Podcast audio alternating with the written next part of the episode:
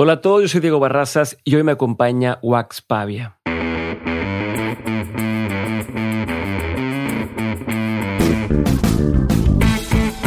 Bienvenidos a un nuevo episodio de Dementes, el programa en el que tengo conversaciones con las personas que se salieron del camino tradicional y que se han convertido en una referencia en su industria. Mi invitado del día de hoy es Joaquín Pavia, mejor conocido como Wax una persona con bastante experiencia en la industria musical y para ponerlos en contexto aquí van algunos, nada más algunos de los proyectos y artistas que mencionamos a lo largo del episodio. Wax es director de la oficina de management llamada Los Manejadores y manager de artistas como Mon Laferte, el David Aguilar y la agrupación chilena Los Tres. También ha trabajado con artistas como Carla Morrison y el grupo Enjambre. Además de esto, es fundador y programador del Festival Katrina, host del podcast Haciendo Industria, que les recomiendo bastante si les gusta el tema de la industria musical. Haciendo Industria lo encuentran en todas las plataformas y fundador de Nerdcamp. En el episodio hablamos de las claves para crear y mantener relaciones laborales, su experiencia como manager de diferentes artistas, del ego y de cómo desarrollar un proyecto exitoso, en este caso de la magnitud de un festival de música. Estoy seguro que este episodio te va a gustar, así que por favor no te pierdas ni un segundo de la conversación que tuve con el buen Wax.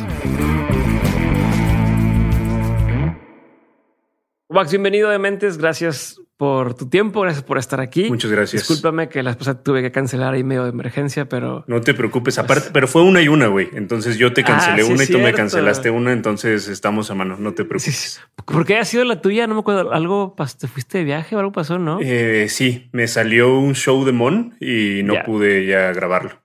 Ya, no, y aparte ahorita pues no estás como para decir que no a, Exactamente. cosas de ese tipo. Chingón. Exactamente. Oye, bueno, hablando de Mon y, de tu trabajo, quiero empezar por entender o saber en qué momento fue que te diste cuenta que eras una pistola para lo que haces. O sea, ¿cuáles fueron los momentos en los que dijiste, a huevo, esto es lo mío y todos me la pelan? Es que fueron muchos, muchos momentos. En realidad yo empecé muy, muy, muy chiquito. Empecé como a los 15 años eh, a, querer trabajar en la industria musical. Desde, desde muy niño, siempre que me preguntaban, yo decía que iba a trabajar en algo referente a la música. No sabía qué, no sabía de qué manera, solo sabía que quería dedicarme a algo referente a la música. Entonces, eh, realmente cuando empecé eh, los manejadores los, los empecé con, con, Daniel Peregrino, que, que, es mi mejor amigo y es como mi hermano. Ahí fue cuando, cuando pues, pues jugábamos a, a, a ser managers, jugábamos a, a hacer cosas eh, referentes a la música. Y como a los 17 empecé un medio de comunicación porque era manager de una banda de Querétaro, que es Tortilla. Eh, que fue uno de los primeros medios de comunicación digitales en México. No tenía ni puta idea de lo que estaba haciendo, nada, no. O sea, yo nada más dije, a ver, me están cerrando las puertas con la banda que trabajo, que era Pilot Coltrane, que era una banda como Sonic Youth de Querétaro, así súper experimental, eh, que ahora entiendo por qué me cerraban las puertas, porque pues, era una, banda que no entraba en muchos de los medios de comunicación. y, desde ahí empecé como con, el gusanito de, no quejarme, me caga estarme quejando. Eh, yo soy una persona que en lugar de quejarme, eh, busco qué es lo que quiero y, busco la oportunidad de hacerlo. Entonces, con esta banda de Querétaro no me daban acceso a los medios de comunicación. Hago tortilla junto a, Riden, que ahora es ingeniero de audio. Y ahí empecé a conocer gente, ahí empecé a, meterme a las, a las conferencias de prensa. No conocía a nadie iba, o sea, me enteraba de la conferencia de prensa y iba y me metía y veía cómo chingados entrar a la, conferencia y cómo conseguir la entrevista y ahí pues lo que te iba a preguntar, perdón que te interrumpa, pero ¿cómo le haces? Porque estás haciéndolo muy fácil, lo haces ver muy fácil y he escuchado no, un poco fue muy difícil. quiero entender justo, porque no es lo mismo decir, oye, vengo de parte de Rolling Stone, te abren las puertas de donde tú quieras, a decir, vengo de un medio nuevo, digital, que en ese entonces ni siquiera existía, no era, no era como, ah, qué padre que eres un medio digital, era como, qué chingados es eso. Entonces, este, un nuevo medio que se llama Tortilla, que nadie conocía, y aparte soy un morro, ¿no? O sea, estoy bien chiquito. Entonces, ¿cómo conseguías que te dieran chance de entrar? ¿Cómo conseguías que, que una vez que entrabas y el artista te pelaba, que te tomara en serio? O sea, ¿cómo fueron ahí tus Es que fue algo muy chistoso, fue algo muy chistoso porque realmente por alguna razón le caía bien a las bandas. Entonces, haz de cuenta que me esperaba y me esperaba que salieran al baño y les decía, o les escribía por, MySpace o, los buscaba, y ellos eran los que más me ayudaban. Y cuando no tenía acceso a las bandas, tal cual era pararme y decirles, vengo de acá, me, me llamaron, inventaba nombres, invento, o sea, veía, por ejemplo, eh, había veces que veía cómo se llamaba el manager de, la banda en MySpace y decía, ah, es que me invitó el manager, así ah, como se llama, y decía el nombre y me pasaban. Y, pues al final era rifarme. Obviamente muchas veces me dejaron afuera, muchas veces no lo logré, me quedé afuera de los conciertos, de que no me acreditaban o yo mismo tenía que pagar los boletos. Siempre buscaba la manera de, que, se, de que se hiciera. Y al final eso, eso me ayudó mucho, eso me, ayudó mucho a conocer gente, a entender cómo se manejaban las cosas y sobre todo a darme cuenta que sí se podía. Eh, de, de, tortilla. a ver, dime, pausa, pero por ejemplo, ahí me di cuenta de cómo se manejaban las cosas. ¿Qué tipo de cosas te diste cuenta en ese momento? O sea, ¿qué, ¿cuáles fueron así como los 20 que te fueron cayendo ahí de, ah, entonces así es Fíjate, como funciona aquí?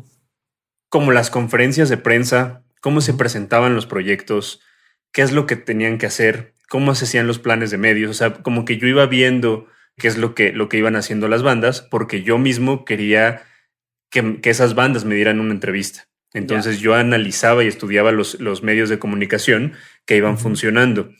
Y, y, también, la neta, como te digo, las bandas me ayudaron mucho, o sea, desde La Gusana Ciega, Jumbo, Porter, Natalia Lafourcade, o sea, de verdad, por ejemplo, a Natalia yo le escribí en MySpace directamente y me contestó ella y fue así como de, ah, pues Simón, y me dijo, ¿en dónde es la sesión de fotos de, de la revista? Ah, porque le dije, es que te queremos poner en portada y queremos, y ella me dijo, eh, ok, llego a qué estudio llego. Y yo así de, pues es que no, o sea, pues la vamos a hacer en el parque hundido.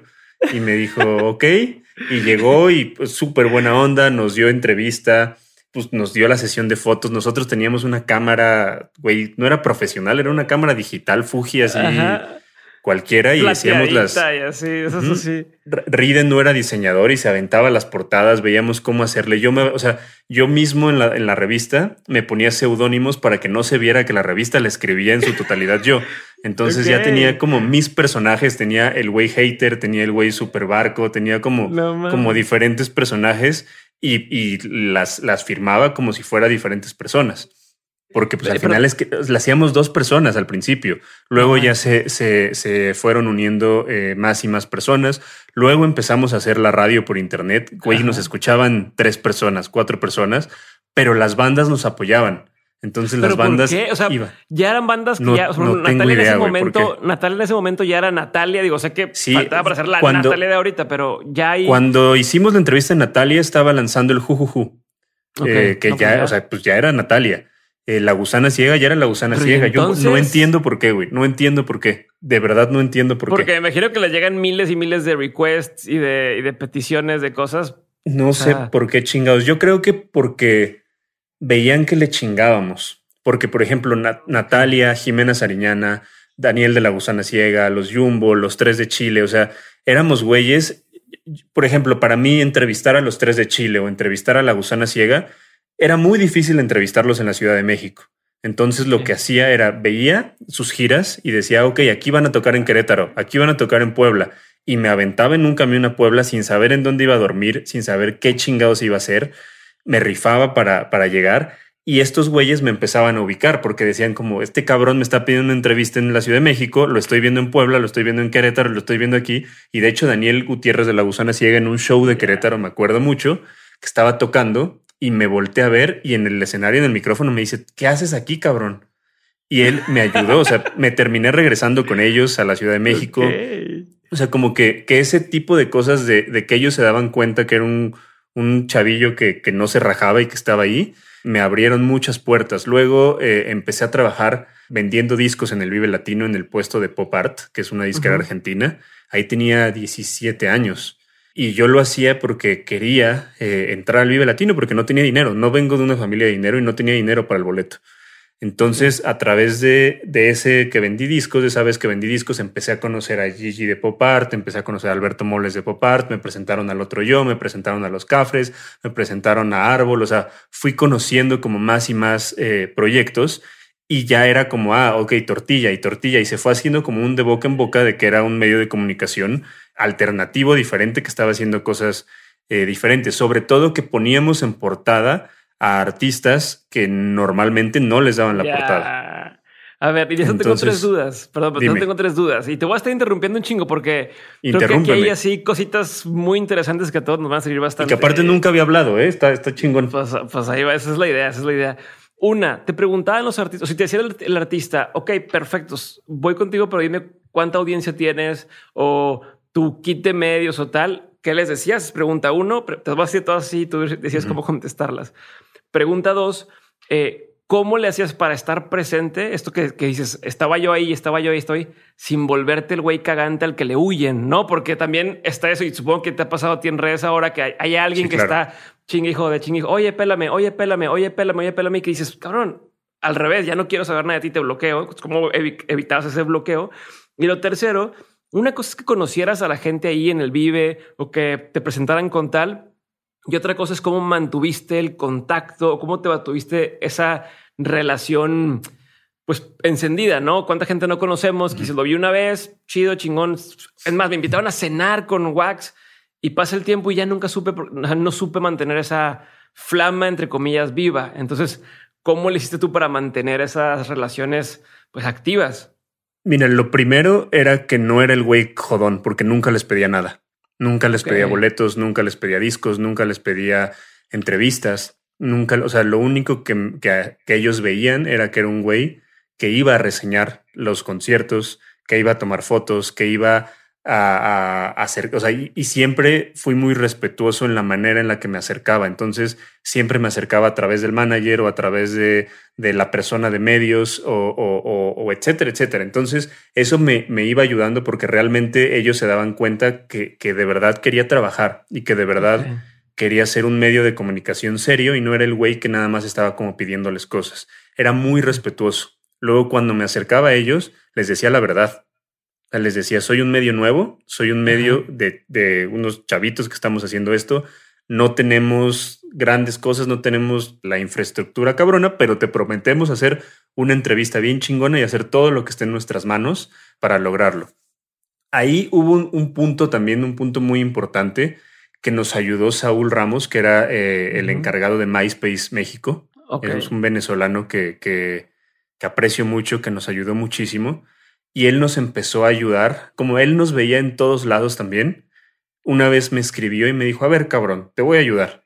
Te voy a ah, regalar un banner de tortilla en el home de MySpace.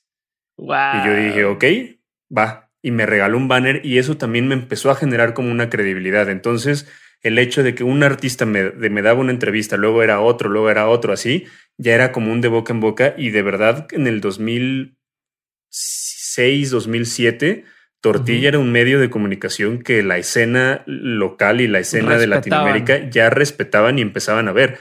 Tal es así que el primer año, el primer, el primer aniversario que no fue el segundo aniversario. No me acuerdo qué aniversario, fue un aniversario de Tortilla. Llegué y, le dije a un lugar en la Ciudad de México que se llamaba el Tokyo Pop, que era como el venue, pues uno de los venues chidos. Y les dije, quiero hacer mi aniversario. Y el güey eh, Benjamín, así como de, ah, sí, güey, ajá. ¿qué? Pinche morro, ¿qué vas a hacer? Y le dije, no, güey, te voy a hacer una pinche fiestota. Güey, en el aniversario, nada más de hablar, no nos gastamos un peso, Diego, un peso. Tocó Enjambre, La Gusana Ciega, Finde y Madame Recamier en un lugar de 200 personas. Ninguno nos cobró, güey. Ninguno nos cobró un peso. Así fue de órale, te vamos a ayudar para que esto suceda. Güey, fue pinche fiestota así increíble eh, y eso nos empezó a ayudar a, darle fuerza a esto. En ese momento yo ya trabajaba con Enjambre. El proceso de trabajo con Enjambre en el momento en el que yo paso de tortilla a ser manager fue en, una eh, fui a reseñar un concierto de San Pascualito Rey, que es una banda de acá de México, que abrió eh, al Pasagüero y abrió Enjambre. Era su primer show en la Ciudad de México.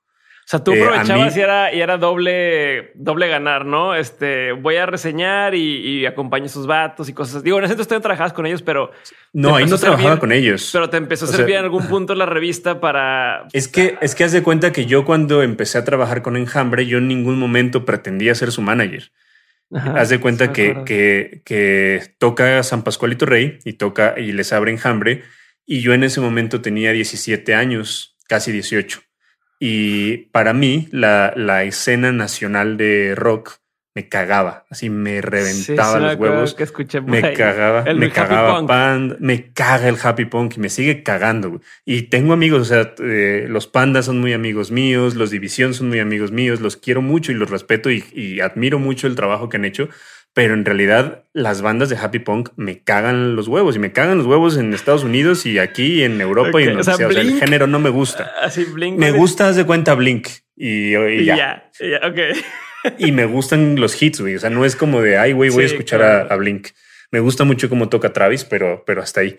Entonces no había una banda que realmente me hablara a mí, güey, que realmente yo dijera como, como yo me identifico con esta banda. Entonces eh, me acuerdo perfectamente, estaba sentado en una de las columnas del Pasagüero esperando a que saliera San Pascualito Rey y escucho una canción a lo lejos, que era una canción que se llama Madame Siamés de Enjambre y me paro y digo, ¿qué pedo con estos güeyes? O sea, no mames, me gustan mucho. Y me acerco a ellos y luego la siguiente canción, o sea, me acuerdo que tocaron Madame Siamés, tocaron Sonámbulo, tocaron Manía Cardíaca y yo me quedé como de, no mames, o sea, están bien chingones.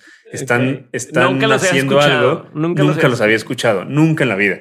Y yo mismo dije como es algo que me gusta, es algo que genuinamente me gusta porque yo sentía que en ese momento las bandas eh, como que no le daban tanta importancia a la parte lírica de la música.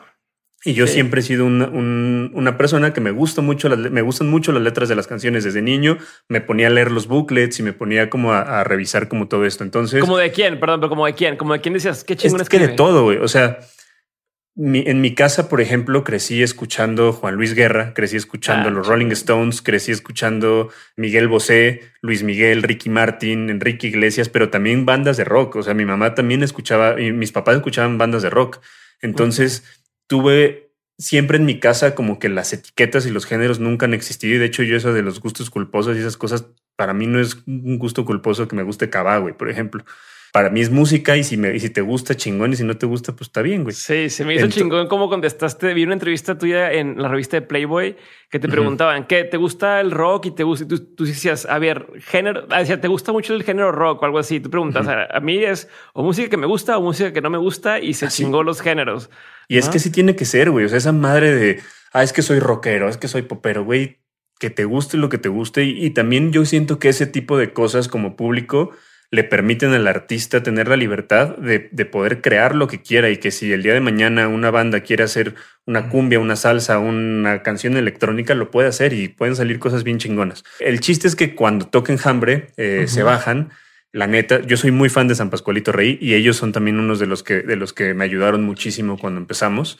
No peleé a San Pascualito Rey, güey. Me fui. Eh, los enjambres estaban vendiendo su, merch y, y, sus CPs, unos CPs que ellos quemaban y hacían la portada y la coloreaban eh, eh, a mano. Y me acerqué y estaba Javier, el guitarrista, y Julián, el tecladista. Y les dije, güeyes, están muy cabrones, me gusta mucho lo que hacen, los quiero entrevistar para tortilla. Y me dijo Julián, sí, güey, nos vamos mañana, pero pensamos volver pronto. Entonces me dijo, te paso mi correo, te paso eh, el MySpace de la banda y escríbeme. Dice Julián que él nunca pensó que le iba a escribir, güey. Le escribo y cuando le escribí, le dije a Julián, ¿cuándo vienen? Y me dijo, no, pues vamos en cuatro meses. Y le dije, ok. Eh, le dije, vamos a hacer la entrevista de tortilla. Y ya. Y por mis huevos, güey, decidí hacerles una gira de medios. Porque dije, no puede ser posible que esta banda no la conozcan, güey, y que vengan a tocar. Que te lo pidieran ellos. Sin que me lo pidieran. Entonces, mis vecinos de Linda Vista, eh, arriba Linda Vista, por cierto, mis vecinos de Linda Vista eran los, tenían un programa que se llamaba El Monchis en Telehit, que eran Beto y Lalo. Y, trabajaban en Nexa y demás. Entonces yo los conocía por Linda Vista. Y, estos güeyes por tortilla me dijeron, güey, mándanos las bandas que te gusten de tortilla y nosotros les abrimos el espacio en Telehit. Te abrimos como todas las puertas para que el, canal te apoye. Y ahí empecé a conocer a Vero Villegas, empecé a conocer a Poncho Maciel. poder. Eso es tener, o sea, en esa época Sí, pero yo no lo sabía, güey. Pero yo no sabía ese, o sea, yo no tenía ni idea de ese poder. Genuinamente lo hacía por el gusto de hacerlo. No ganaba un peso, no lo hacía con la pretensión de trabajar con la banda y lo hacía simplemente por las ganas de que hubiera música conocida que le hablaran a una generación como yo, que a lo mejor no nos gustaba lo que estaba sucediendo en, en, la, en la escena. Entonces, eh, en ese momento yo no, yo no quería ser manager, yo no, yo quería, incluso yo me quería dedicar más como la parte de medios de comunicación. Eh, estudié locución, estudié doblaje, estudié periodismo, o sea, talleres, porque, porque a mí siempre me ha cagado la escuela como, como que institución. Acabas de, salir un personaje que hiciste doblado, ¿no? Acaba de... Sí, en una, que fue como mi sueño, güey, así se cumplió uno de mis sueños. Eh, estudié doblaje, estudié locución, estudié periodismo, estudié redacción, todo para el bien de tortilla, porque yo decía, a ver, si estoy haciendo tortilla, no lo puedo hacer a lo pendejo. Tengo que ir creciendo el medio y tengo que ir haciendo cosas más cabronas, tengo que ir aprendiendo más y más y más sobre, sobre los medios de comunicación. Entonces, en ese momento, eh, yo vienen los enjambre, yo les hago toda la gira de medios, los meto a Telehit, los meto a tal, tal, tal, tal, les consigo la entrevista en la Marvin, en la Indie Rocks, y estos güeyes se quedan así como de, ¿qué pedo con este morro? O sea, ¿qué chingados está haciendo? Entonces, eh, como que sin querer me empezaron a invitar así, ah, vamos a tocar aquí, vamos a tocar en Puebla, vamos a tocar en Querétaro, ¿quieres jalarte? Y yo, pues órale. Y me iba con ellos y me ponía como a hacer notas de lo que iban haciendo, me ponía a subir cosas a su MySpace. Y realmente yo empecé como, como se podría decir, como personal manager de Enjambre sin saber que era un personal manager. O sea, los acompañaba, los ayudaba a cobrar el dinero de, los, de las entradas porque nos íbamos entradas a, las puertas, los ayudaba a conectarse, a cargar las guitarras, a todo lo que se pudiera hacer, a repartir flyers, todo, todo, todo. Y ellos tenían un manager que, era su mejor amigo de la infancia, que es Sergio, y por X o Y razón, eh, Sergio se sale del proyecto. Pero a ver, déjame regreso un poquito.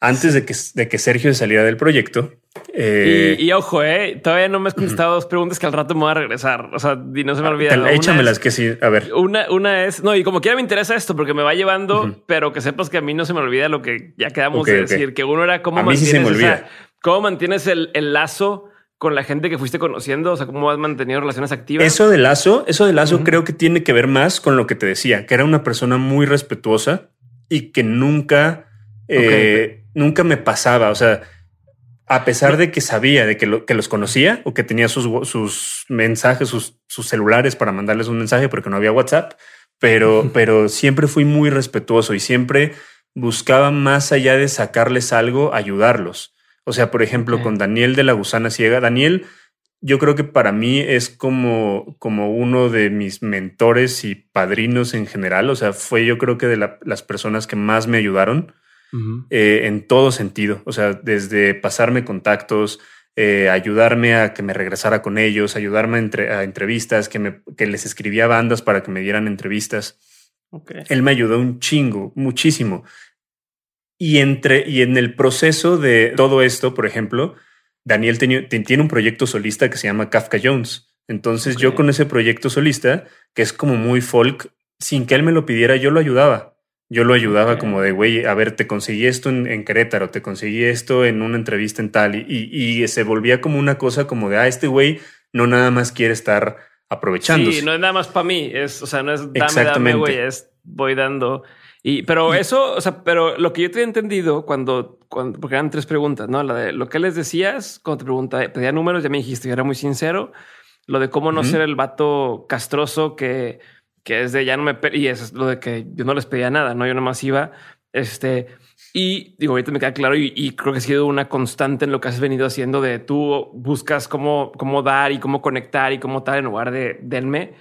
Pero en el tema de la relación, una cosa es no pedirles para que no digan este güey me molesta a saber o sea, cómo has sabido manejar, porque creo que también es lo que quiero saber. Iba, a tocar más adelante, pero de una vez lo, meto. Mucho de lo que haces está basado en relaciones, ¿no? Y, y, mucho de lo que has logrado lo has logrado en base a tu, a tu trabajo, obviamente, pero en saber con quién trabajar, cómo conectarte, en qué momento pedirles, en qué momento no pedirles. Entonces, a mí, a mi forma de verlo desde afuera ha sido una constante en tu, en tu trabajo, en tu trayectoria las relaciones, los amigos, incluso creo, que lo acabas de tuitear, ¿no? De, es más importante para mí la familia y las amistades que el dinero. Entonces, para alguien que es que lo pone tan alto en su pirámide personal de Maslow, ¿cómo o cuál crees que ha sido esta clave para poderte no dejar que se vayan y que se vayan perdiendo estas amistades, estas relaciones que después te traen tantos frutos?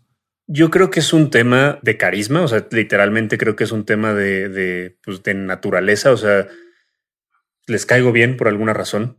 no sé cuál, que me, que me lo digan ellos. Soy chido. Y, pues soy chido, o sea, es que no, en realidad soy bien mamón, güey. O sea, en realidad soy una persona muy, muy, muy especial y, mamona desde niño, no porque me crea mucho, soy muy mamón.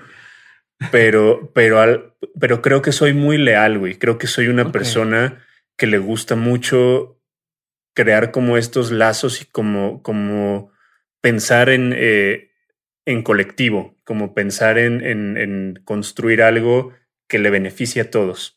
Y me parece que eso también es una de las cosas por las que creé Tortilla, por las que creé los manejadores, por las que creé la disquera, por las que creé el, festival, porque hay veces que ni siquiera, o sea, ni siquiera tengo la certeza de que sea un negocio y lo pienso a favor de lo que le hace falta a la industria musical.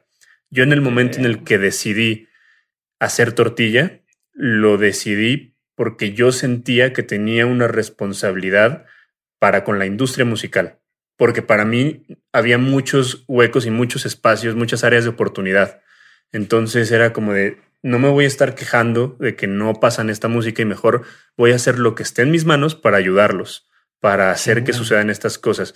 Y, yo creo que eso las mismas bandas lo sentían, porque al final sí buscaba como un bien común, buscaba eh, pasar los contactos. Yo no soy una persona, por ejemplo, que se guarde como las cosas. De hecho, la mayoría de las oficinas de management son amigos míos, porque yo creo en, la, en el colectivo, yo creo en que, en que si a Choc le va bien, que si a Sebastián Franco le va bien, que si a Seitrack le va bien, a todos nos va a ir bien, porque vamos a capitalizar una industria musical y esa industria va a consumir a, todos los artistas de todos. Entonces, por eso tu podcast también de haciendo industria. Exactamente. Que ahorita voy a, voy a llegar a ese punto de descentralizar como la información y de, de pasarla, pero, pero al final yo siento que eso era lo que, lo que hacía que las bandas confiaran en mí, porque, porque no era como ponerme medallas y como decir, ah, sí, soy un chingón, que, que al final, después de mucho tiempo, tuve que aprender a jugar también ese juego, que también lo vamos a hablar ahorita más adelante. Sí, sí, sí, pero, pero, pues al principio me valía madre, güey. O sea, al principio era yo lo quiero hacer y tan es así que al final eh, pues yo hacía prácticamente toda la chamba de management de Enjambre y nunca fue como de, ah, yo quiero que me digan que soy el manager. Yo, o sea, para mí era como de, güey, yo, yo voy a sumar a Enjambre porque creo en ellos, más allá del puesto, del, del, del nombre que me den. Porque incluso siempre has estado detrás de cámaras. Tortilla no era, no era el, eh, no era, no era Wax, no, no era no, no, no. como el podcast de Wax, no? Este Enjambre, pues, o las bandas con las que tú estuviste, tú estás detrás haciendo industria, pues sí estás tú ya al frente, pero sigue estando detrás de una bandera de haciendo industria, no de soy un influencer. Que ahorita, por ejemplo, ya he tenido que aventarme más al TikTok y me he tenido que aventar más a cosas como de, poner mi cara. Ahorita te voy a contar por qué, pero vamos a regresar. Sí, exacto. estamos en lo de Sergio. estamos, en, lo de Sergio. Entonces, haz de cuenta que, llegó un momento en el que. Y, perdón, y estamos en lo de Sergio, pero llegamos hasta ahí porque la pregunta original fue ¿en qué momentos empezaste a darte cuenta de soy un chingón para esto y esto es lo mío y voy para esto? Perfecto. Eh, bueno, haz de cuenta que, que llega un punto en el que yo me empiezo a dar cuenta, empiezo a ser más consciente como de las decisiones de la banda. Si hacemos esto, va a pasar esto, si hacemos esto, va a pasar esto, no, no cagarle en ciertas maneras, en ciertas cosas. Entonces yo opinaba y pues me decían como, pues que tú no eres el manager, güey. Y yo como, pues ok, chido. Y en ese momento eh, digo como, como, pues creo que no estoy tan pendejo, creo que sé lo que estoy haciendo, creo que sé hacia dónde voy y empiezo a trabajar con, con, eh, con la Vanderbilt, que era una banda de, ya ahí era de 2009, 2010, que le empezó a ir muy bien, y empiezo a trabajar con Lady Lane, que ahora esa banda es Camilo VII. Y haz de cuenta que empiezo a trabajar con ellos, los empiezo a meter a festivales, a la Vanderbilt, los meto al Vive Latino, los meto acá. Güey, yo no tenía ni idea de cómo entrar, o sea, no, no sabía qué pedo con el Vive Latino. Y, y, logré meter a la Vanderbilt al Vive Latino con la ayuda de Balbi. Para, todas las bandas estar en Vive Latino son esos hitos con ayuda de Balbi, que era el manager de Café Tacuba en ese entonces, con Jorge González, eh, o sea, muchas personas empezaron a ayudarme. Andrés Sánchez, que en ese momento era el programador del Vive Latino, empiezan a decir como, a ver, ¿qué pedo con este morro? que está trabajando con bandas que les empieza a ir bien, que empiezan a generar cosas, que empiezan a, moverse. Entonces yo en ese momento me alejo de Enjambre un poquito y digo, a ver, pues órale, yo no soy el manager, pues la, mi prioridad es la Vanderbilt y Lady Lane. Ajá. Y yo seguí ayudando en Hambre. Y de repente empieza a ver un tropezón con enjambre, otro tropezón y se voltean y me dicen, ¿qué pedo, güey? A ver, ayúdanos. Y empecé a ayudarlos y ya se dieron cuenta que lo que les decía no estaba tan perdido. Entonces empecé a generar, o sea, yo les, yo, yo en mi mente decía, a ver, una sola banda va a ser difícil que, que lo logre. Entonces tengo que crear una escena. A pesar de que odiaba el happy punk, aprendí de lo que hicieron los del happy punk, como de que era un bloque de, de bandas y que entre, entre todos ellos se ayudaban. Claro, y estaban en Telehit, de repente había estas sesiones así. Yo me acuerdo más morro y que salían los de Allison y salían los de Panda y salían todos al mismo tiempo. esa banda. sí, pero salían, salían al mismo tiempo todos cotorreando en, o sea, como que el, foco estaba en ellos, ¿no? Se, hicieron sí, sí, sí. El punto aquí es que que, ¿Qué dijiste? Que, no podemos dije, necesitamos hacer una escena, necesitamos hacer que esto, que esto eh, suceda como en un bloque. Y en ese momento empecé a decir, a ver, tenemos que ayudarnos entre todos, tenemos que, lograr que esto crezca. Y no voy a mentir, le escribía en ese momento estaban, por ejemplo, los Marty, los Daniels, que los Marty y los Daniels me ayudaban con tortilla y los conocía por tortilla, pero cuando les decía, güey, denme chance que en Hambre abra un concierto. No, pues la neta no. Y se ponían bien mamones, güey. Pero las razones cuáles eran? ¿Eran de que no pues son tan buenos? Pues no, güey, me decían que no, es que ya está lleno el cartel, es que ya no hay espacio para otras bandas, o sea, así. Y ahí fue cuando dije, ok, no me abren las puertas para esta escena, voy a crear mi propia pinche escena. Y empecé a crear, o sea, empecé a agarrar a banda de turistas de Argentina, empecé a agarrar a Pedro Piedra de Chile, empecé a trabajar con Enjambre, eh, estaba la Vanderbilt, estaba Lady Lane, los románticos de Zacatecas, que, que, no trabajaban directamente conmigo, pero su manager era Daniel, que era con el que empecé los manejadores, y empezamos a crear como esta escena, los Rebel Cats, güey, y empezamos a crear como toda esta escena, que al final los terminaba firmando yo en, en, el management, y nos empezábamos a ayudar entre todos, güey. Claro. Entonces creábamos eh, bloques de, o sea, era como de, güey, a ver, vamos a hacer un festival en Ecatepec, güey, porque una banda te llena un foro, pero a lo mejor entre las cinco bandas, pues vamos a hacer un, madrazo. Y empezamos a generar un, un, o sea, una escena, un bloque muy cabrón. En ese momento ya, ya yo empecé a ser manager de Enjambre. Ya me en ese momento, perdón, pero ¿estabas consciente de lo que estabas haciendo? O sea, si no mames, ahora sí me la están pelando o todavía no. Eh, estaba consciente porque porque los mismos festivales o las bandas como más pequeñas ya me buscaban. Ya era como, como un filtro de que, decían como ah, el, Wax Fest, el Wax Fest acá, el Wax Fest acá, y, decían como a ver, o sea, me tengo que acercar a él para, para que me ayude, para, para meterme a esa escena. Eh, y haz de cuenta que en ese momento yo ya empecé a ser manager de enjambre, empezamos a hacer como cosas como, como más fuertes. Y, en una de esas, eh, de esas cosas ellos se fueron a Estados Unidos a girar. Eh, en una gira fue eh, Enjambre, Babasónicos y una banda de Arizona que se llamaba Babaluca. Entonces en esa banda que se llamaba Babaluca, la vocalista era Carla Morrison. Y Enjambre y Carla se hicieron muy amigos. Entonces, entre ellos les dijeron como, como, ah, pues pásame tu música. Ella les contó que tenía un proyecto solista, que estaban haciendo varias cosas y Carla escribe al MySpace de Enjambre y manda la canción de Pan Dulce. Ok. Y pues, ahí Carla no sabía que el, MySpace de Enjambre lo revisaba yo. Entonces lo reviso y le digo, no mames, esta canción está muy cabrona. O sea, y me dice, sí, pero es que yo ya estoy con Babaluca y, mi, mi, el disco de, Babaluca lo acabamos de grabar, lo produjo el, no me acuerdo si guitarrista o tecladista de los Abandon. Entonces, eh, pues, pues yo tengo este pedo y pues esto nada más lo hice como pues así, ajá. En ese momento le dije yo, no mames, haz tu, haz tu MySpace, sube tus canciones, vamos a ver qué pasa, vamos a ver qué onda. Y, y por mis huevos eh, puse en ese momento en Tortilla Radio la canción de Pan Dulce. Ok. Entonces empezaron pero no era pública esa canción, o sea, no era. pues estaba en el MySpace, pero. Ah, no es cierto. Cuando la puse no era pública, güey. Algo que te preguntar, porque, tengo entendido que no puedes como quemar las canciones por si. Cuando la puse, la puse así de huevos. y después ahí fue cuando le dije, le dije a Carla que hiciera el MySpace y era también una plática de amigos. Entonces la empecé a ayudar, le empecé a decir, a ver, haz esto, mueve aquí, yo te recomiendo esto, deberíamos de hacer tal, tal, tal, tal, tal.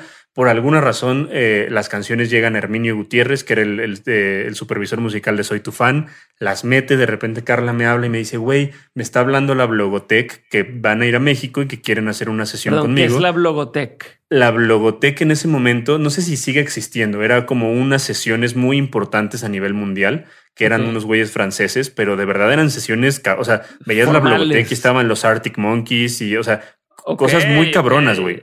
O sea, realmente era, era un blog de sesiones muy fuertes en YouTube. Y los güeyes se vinieron a México a grabar artistas para la Blogotech. Creo que grabaron a Torreblanca, Andrea Valencia, Carla Morrison, cosas así. Eh, no estoy seguro de quiénes eh, en general fueron los que grabaron, pero Carla me dice, güey, me hablaron los de la Blogotech que van a ir a grabar a México y que quieren grabarme. Y me dice, pero no tengo dinero, cabrón. Y le dije, pues consigamos y vemos qué hacemos. Le dije, aquí te, te armo un show en un, en un, o sea, güey, no me, no me abrían los shows para ningún lado. O sea, lo hicimos en un lugar en, en ahí en la Condesa que no era un lugar de, de, conciertos.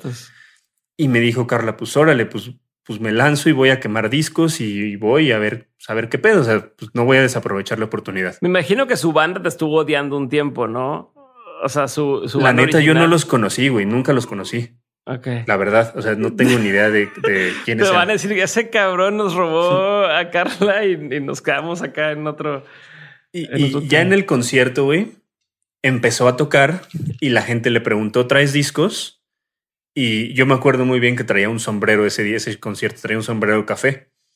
Y Carla en el, en el escenario dice: Sí, los trae mi manager y me señala. Y yo así de ¿qué? O sea, güey, ¿qué pedo? yo no soy tu manager. O sea, ajá, el del sombrero. Y yo así de, no mames, o sea, yo no sabía que era tu manager, pero pues órale. Y empezamos a trabajar. E, ese show, para que sepas, se quedó gente afuera. Sí, había una fila inmensa y se quedó gente afuera y tuvimos que abrir una segunda función. Entonces se hizo una, una locura. Que iban a ver a Carla Morrison como el, como, como tal, no a, a Babaluca. O sea, Sí, exactamente. Ahí ya iban a ver a Carla Morrison y la conocían por la serie de Soy tu fan, que ya ahí, ya ahí estaban sus canciones. Entonces eh, pasa esto, Carla se empieza a volver una, una locura, empezamos a, a, trabajarla, empieza a reventar, me empiezan a, llamar, empiezan a decirme que ahora shows en Sudamérica, que shows en Estados Unidos, que shows en tal, tal, tal. Carla tiene un manager en Estados Unidos que es Gil Gastelum y entre, entre él, él, él, llevaba Estados Unidos y yo llevaba México y Latinoamérica y Europa.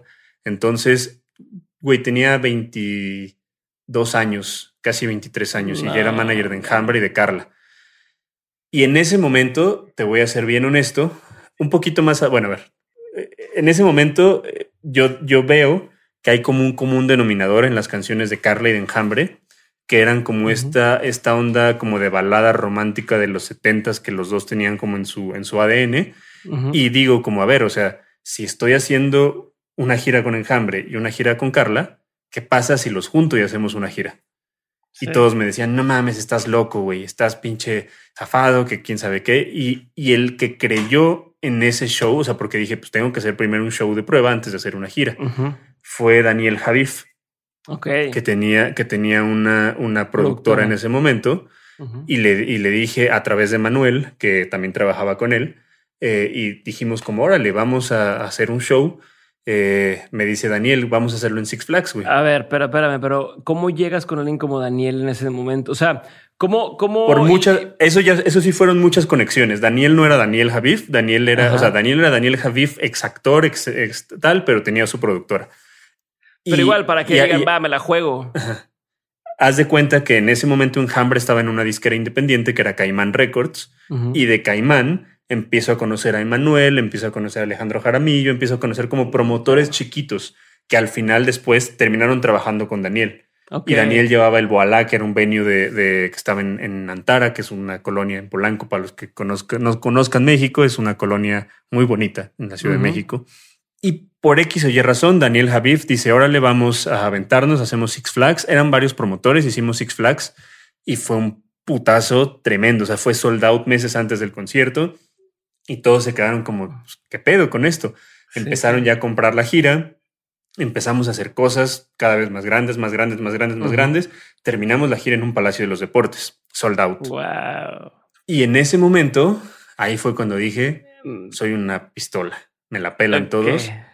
Pero también fue contraproducente, porque la realidad es que también fue una etapa de mi vida bien oscura, porque yo me creía un chingo. O sea, sí se me subió, pero se cabrón. Yo me creía ¿cómo eras ahora? Pues es que yo sentía que, que, era el dueño de la escena musical en México. O sea, como de, güey, lo que, lo que yo digo es lo que pasa. y lo que yo ayudo es lo que, lo que funciona y si no te ayudo, pues no funcionas. Y, y, en parte era un poco así, güey, pero me empecé a creer un chingo.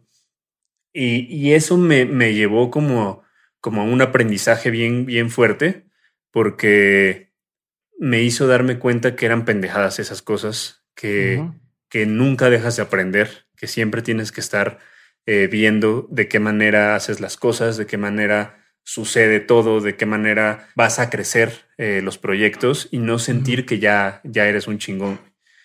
Eh, en ese lapso, el terminar de trabajar con Carla Morrizo, después de como seis, siete años más o menos, no, como seis años trabajé con ella. Hubo un momento en el que, en el que hubo un, un quiebre de visiones diferentes, de decir, a ver, güey, yo me estoy yendo para acá, tú te estás yendo para acá muchas cosas de no me escuchas, o sea, de los dos lados era, fue como un aprendizaje muy, muy duro. Entonces ahí fue como de, ¿sabes qué? Pues, pues hasta aquí, hasta aquí llega. Eh, y, terminamos, o sea, terminamos de, de, la relación de trabajo, yo seguía con enjambre, pero el hecho de, de terminar con Carla me generó como un, como que yo sentí que tenía dos caminos, como el camino de, de encabronarme y, mandar toda la chingada o decir, a ver, ¿qué es lo que estoy haciendo mal? Entonces eh, empecé como a hacer como una autocrítica muy fuerte, empecé a, cambiar muchas cosas de la oficina, empecé a, a, decidir que no podía ser una oficina en donde fuera yo solo, porque realmente era yo solo con personas que me ayudaban, pero, pero, pero no delegaba no, no entendía muy bien. Entonces ahí fue cuando dije, a ver, ya soy uno de los managers nuevos más cabrones de México. Ahora quiero tener una de las oficinas más cabrones en Latinoamérica. Entonces, ¿qué necesito? Y ahí fue cuando empecé ya a crecer manejadores, a, irme como, como más hacia arriba, gracias al equipo de trabajo, obviamente también. Eh, se empezaron a sumar más personas, empezaron a, entrar, empezó a entrar Vainilla, que es una de las personas más, más importantes dentro de mi oficina. Empezó ¿Es el que, el que al principio no le das oportunidad? ¿Es el, es el que... No, no, no, ese es Jairo. Es, la persona que al principio no le das oportunidad. Ah, eh, ese, es, ese, es, otro, ese, es, más reciente. Y, y, así empezó a crecer eh, manejadores, empezamos a, a, a, llevar más alto las carreras, terminamos haciendo auditorios nacionales con Enjambre, terminamos haciendo palacios de los deportes con Enjambre solito. Y yo creo que eso sí fue como un, como un bajón que me, que me, que me di en, en, la carrera en donde, en donde entendí como todo esto y, y, volví a conectar con, como con esa parte de decir, a ver, tú estás haciendo esto como por ayudar a las bandas, por ayudar como a la escena, por ayudar todo. Entonces eso me ayudó a, a tener un, un, bajón de humildad muy cabrón y que creo que hasta la fecha, según yo, no se me ha vuelto a subir para nada este asunto. A ver, me voy a regresar tantito y quiero hacer ahí como un, doble clic en algunas cosas. Pero entrame, ahorita por último que me dices mala impresión que pasaste de, de ser alguien que pensaba en cómo hacer para mejorar la escena a ahora yo soy el centro de atención y ahorita otra vez volviste a entender que pues no, no era tu, tu rol. Es que no, no era tanto como que yo fuera el centro de atención porque nunca me volví protagonista. Nunca, nunca era como de, ah, véanme, véanme, véanme. Era más como como sentir el poder de, de yo controlar la escena y de yo decidir qué pegaba y qué no pegaba. O sea, y, creo que, que al final ni yo decidía qué pegaba o no pegaba. O sea, o sea, sí decidía un poco como quién tocaba en los shows de, de las bandas, pero pues al final, pues si un proyecto pegaba, pues no estaba en mis manos, güey. Claro. Y como, como que entender todo eso, entender eh, las cosas, eh, sí me ayudaron muchísimo. Siempre he sido muy perro, por ejemplo, en, en defender a mis artistas. He sido soy un pinche Doberman de un taller mecánico, güey. O sea, sí soy muy, muy, muy agresivo con ese tipo de cosas. Eh, pero, pero al final eh, entendí un poco cómo tenía que ser y cómo tenía que, que seguir, sobre todo si quería, si quería seguir como con una carrera en, ascenso. A ver, pero quiero, digo, quiero desglosar algunas partes. Uno, ¿cómo, ¿cuánto tiempo duró esta época de, de arrogancia, si se puede decir así, o de que se te subió? ¿Cuánto tiempo fue? Yo creo que sí fueron como unos, como unos dos años, güey. Ok. ¿Qué hacías diferente en esa época? O sea, ¿qué, qué, qué, qué tipo de acciones empezaste a hacer que hoy dices, no mames, sí me la mamé en ese entonces? Eh, creerme un chingo, o sea, pues lo que te digo, como, como decía, tú no entras a la escena, tú no entras a estos shows incluso, por ejemplo, tratar mal a bandas más pequeñas que Enjambre y que Carla, que estaban firmadas conmigo, o sea, como Lady Lane, por ejemplo, les he pedido ya una disculpa por, por esas, esos temas, pero sí me, me volví muy mamón, güey. O sea, me volví así de verdad sentir, me sentía pinche rey Midas y, y pues eso no está bien. Y, y sabes también que pasa mucho que, que, que eso también me ayudó a darme cuenta cómo funciona la gente cuando te va bien, güey.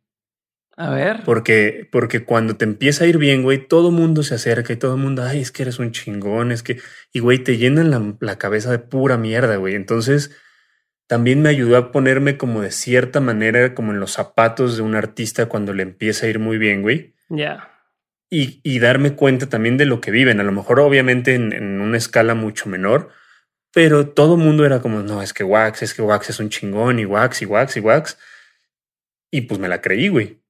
Ok. Y, a, y ahorita, por ejemplo, me pueden decir, ah, sí, eres un chingón. Sí, y yo sé que soy un chingón, güey. O sea, eso no, eso no lo tengo claro, en duda, güey. Pero, pero pero sé que, que, que, es más allá de eso, o sea, que, que al final puedo ser un chingón aquí, güey, pero, güey, el manager de los Rolling Stones y el manager de, de, Paul McCartney, o sea, siempre va a haber alguien más cabrón que tú y siempre tienes que estar aprendiendo y siempre tienes que estar creciendo, siempre tienes que tener la humildad de, de ayudar, de entender que no sabes todo y, y, lo que te decía, como, como hacer como una conexión y, y ayudar a otros, aunque no sean de tu propia oficina. Entonces, ese tipo de cosas me, me ayudaron mucho. Eh, sigo siendo muy mamón porque, como te digo, desde chiquito soy muy mamón, pero, pero, pero en realidad soy una persona muy amable. O sea, soy una persona como, como, pues que no, no ando como, como creyéndome como antes. Ok, a ver, y ahí tengo otros dos temas que quiero tocar. Uno uh -huh. es el de la oficina, pero otro antes es el de cuando, cuando terminas con Carla Morrison, por ejemplo, y cuando has llegado a terminar con otra banda o lo que sea cómo separas, porque es una relación medio codependiente, quieras o no, ¿no? O sea, eh, el talento de la banda y qué tanto le gusta la banda te facilita el trabajo a ti, pero también el hacer bien tu trabajo le facilita a la banda tener más proyección. Entonces ahí van los dos, ¿no? O sea, no, no puede ir uno sin el otro y, uh -huh. y, y tal. Y entonces como después de trabajar tantos años con alguien y dedicarle pues, tu esfuerzo, tu trabajo, lo que quieras, termina o, o se cierra la página, igual pasó con Enjambre, que dices, pues ya cada quien por su lado. ¿Cómo lo manejas a nivel personal? Pues es, ¿no? ¿Cómo, cómo se, son, separas? Son, son, muchas etapas. La primera es entender y asumir con Carla me costó mucho trabajo, pero entender el papel, que el, el, el trabajo del management es un trabajo muy ingrato, güey. Uh -huh. Porque le metes tu vida, tu energía, tu esfuerzo, tu tiempo, a, al proyecto, güey. Muchas veces dejas de lado tu propia vida por meterle uh -huh. al proyecto y para que le vaya bien. Y al final el manager no se queda ni con masters, ni con, ni bueno, con la marca, sí, ni con pero ni con la marca, ni con nada, güey. O sea, te quedas con nada, güey. Y con Carla me pasó, güey. O sea, con Carla fue como de madres. O sea, dejé un chingo de cosas eh, de mi vida personal y al final me quedé con nada, güey. Me quedé con, o sea, me quedé con la experiencia, güey. Me quedé con, con, con, todo lo que aprendí trabajando con ella. Pero incluso Pero también, el, tema de yo puse tu canción por primera vez y yo te di, y yo te, o sea, ¿cómo lo? Pero es que eso que... te lo tienes que quitar, güey. O sea, son pero, cosas ah, que. ¿cómo? ¿cómo? ¿Cómo te lo quitas? No como uno como humano que tiene todos sus errores y tus. Yo creo que no, no, sé, güey. O sea, yo creo que no sé y, y es algo que pasa. O sea, es es como un noviazgo, güey. Como, o sea, imagínate que andas con una chava o con un chavo y que le dices, güey, es que yo te acompañé, estuve contigo toda tu carrera, cabrón, y te ayudé a desvelarme contigo. Sí, güey, pues, pues ya, güey, se acabó. Ok. O sea, no, no hay, no hay más, güey. Entonces, eh, yo creo que es por ahí, como quitarte el, ego y el orgullo, quitarte como todas estas cosas que, que, que piensas y, y entender que, pues, ese es tu trabajo como manager. Entonces, en ese punto también, cuando dejo de trabajar con Carla, es cuando yo mismo empiezo a decir, ok, si no me voy a quedar con nada, tengo que ser más inteligente, tengo que empezar a trabajar una marca, güey. Tengo que empezar a trabajar la marca de mi oficina y la marca de Wax. O sea, Ajá. y tengo que empezar ya a pensar en cómo voy a, cómo, cómo me manejaría a mí mismo. Ok. Entonces, empecé como a trabajar eso. La ruptura de Carla yo creo que ha sido la única artista con la que he dejado de trabajar que nos dejamos de hablar. Ok. Realmente nos dejamos de hablar mucho tiempo eh, por malentendidos, por muchas cosas, por muchas niñerías de, ambos. Y se me hizo bien bonito porque hace como dos años me la encontré en la alfombra roja de los Grammys y me volteó a ver y la vi y me abrazó y me dijo como, güey, muchas gracias por todo. Y le dije, no, muchas gracias a ti. Y fue como un, como un reencuentro bien bonito, como de, como decir, o sea, pasamos cosas bien chingonas y, y, verla ahorita, verla haciendo featurings con Ricky Martin, verla girando, de verdad me da un chingo de gusto y de verdad le deseo todo lo mejor a, a, ella porque pues, es una chava bien trabajadora y, y sobre todo que tiene sus, algo que aprendí de ella es la convicción que tiene de las cosas es muy marcada y la defiende a pesar de todo. Entonces yo como su manager tuve que aprender a defender todas esas convicciones y todas esas cosas, a pesar de que, de que a veces no era lo que yo creía mejor para el proyecto. Entonces me tocó aprender a respetar mucho, mucho esa parte. Y me ibas a pues, preguntar algo. nació una pregunta. No, es que me, me, hizo mucho, me puse chinito cuando me dijiste que se volvieron a ver, hicieron un abrazo y me hace pensar en, las relaciones de pareja, a lo mejor de, oye, pues de más chavitos éramos pareja y cortamos y ya pasan los años, cada quien tiene su familia y demás, pero te das cuenta que aprendiste cosas en ese momento y que dices, y es que es así, güey. O sea, pero, pero quiero saber cómo, cómo te proteges ahora de eso, ¿no? Si ya sabiendo que cada Ahorita te cuento. Están así. Ahorita te cuento.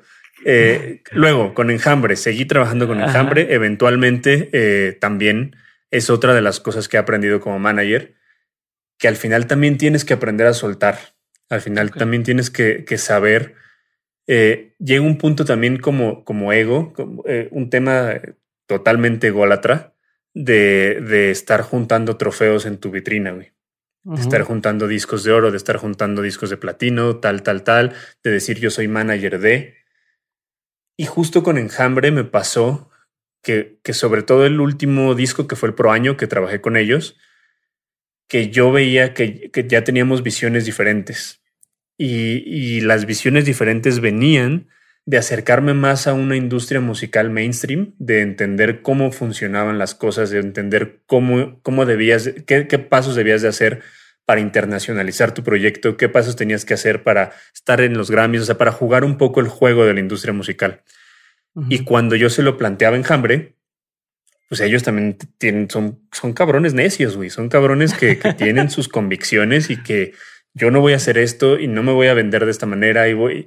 Y empezábamos a tener como un estira y afloja. Entonces hubo un momento en una firma de autógrafos de Catepec que yo le dije en ese momento a Julio Garay, que era su label manager, que le dije, güey, creo que ya, o sea, ya no se va que ya no, güey. O sea, creo que ya no va por ahí. O sea, yo tengo esta visión y estos güeyes tienen esta visión yo en ese momento yo ya empezaba a, yo, yo estaba trabajando ya con Caloncho en un co-management con Abraham López y, acababa de firmar a Mon.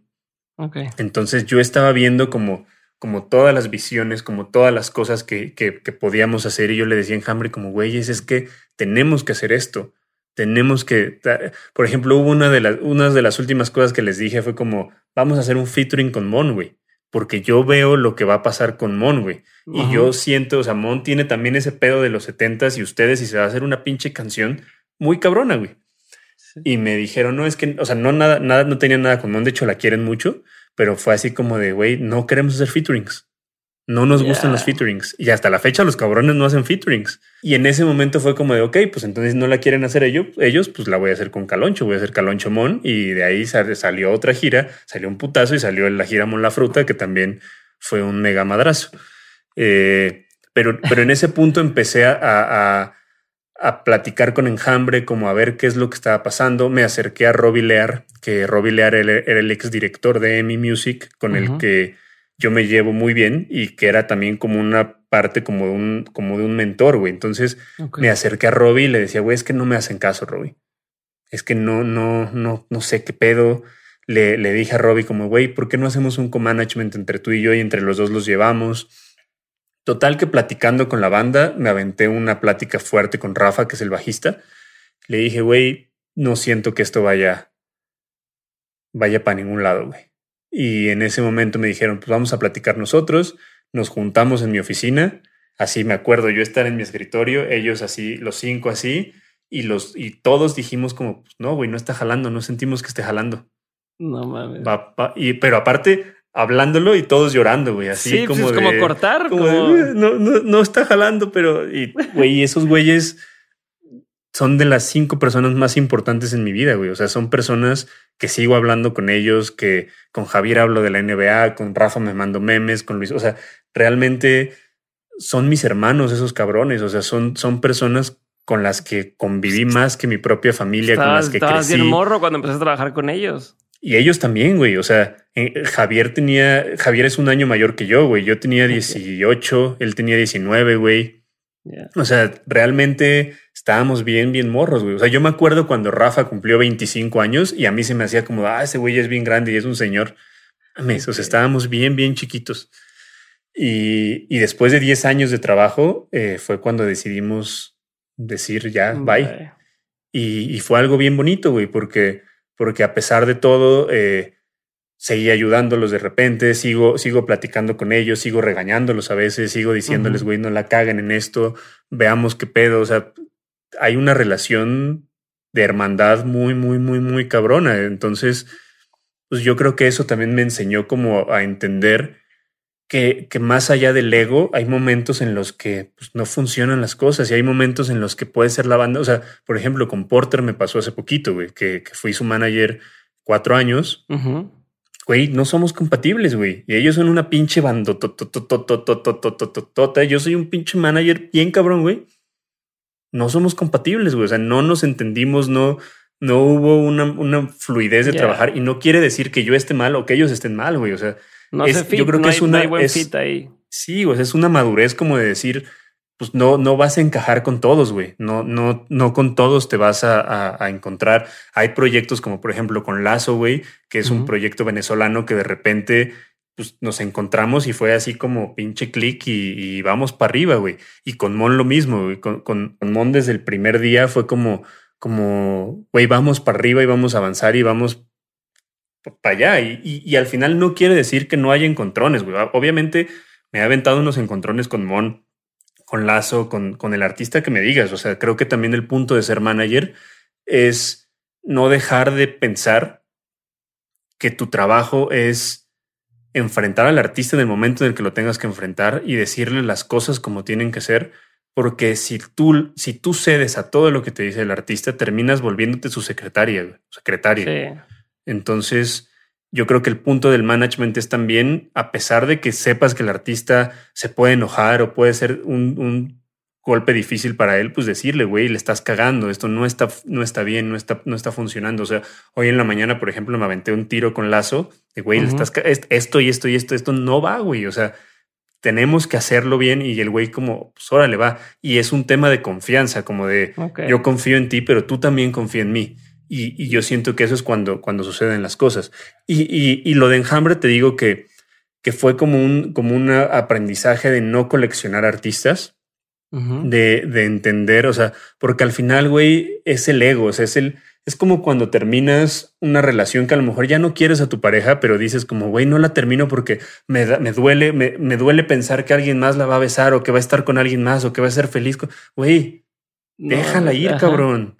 Entonces es lo mismo, güey. O sea, es como, como, güey, ¿qué va, qué va a pasar? Es, imaginemos, o sea, imaginemos que el día de mañana dejo de trabajar con Mon, güey. O sea, es como un tema de ¿qué va, qué va a decir la industria de mí? ¿Qué va a decir? Güey, vale madre, güey. O sea, Mon no me hace, güey. Ni yo la hago a ella, güey. O sea, lo que hacemos en conjunto es un trabajo en equipo bien chingón, güey. Pero que si el día de mañana se acaba, pues se acabó, güey, ya no, no pasa nada. Pero ¿y cómo, cómo ahora que lo piensas así o que ya lo entiendes, no? Después de esta ruptura inicial que tuviste, ¿cómo le haces para no echarle menos ganas? No sé si me explico. O sea, como decir, si ya sabes que no, que no es una cosa que es para siempre, que el proyecto pues puede el día de mañana dejar de ser compatible el, eh, el proyecto contigo o demás, ¿cómo evitas el no decir, puta, me voy a desvelar para conseguirles tal cosa o me voy a lanzar sin comer.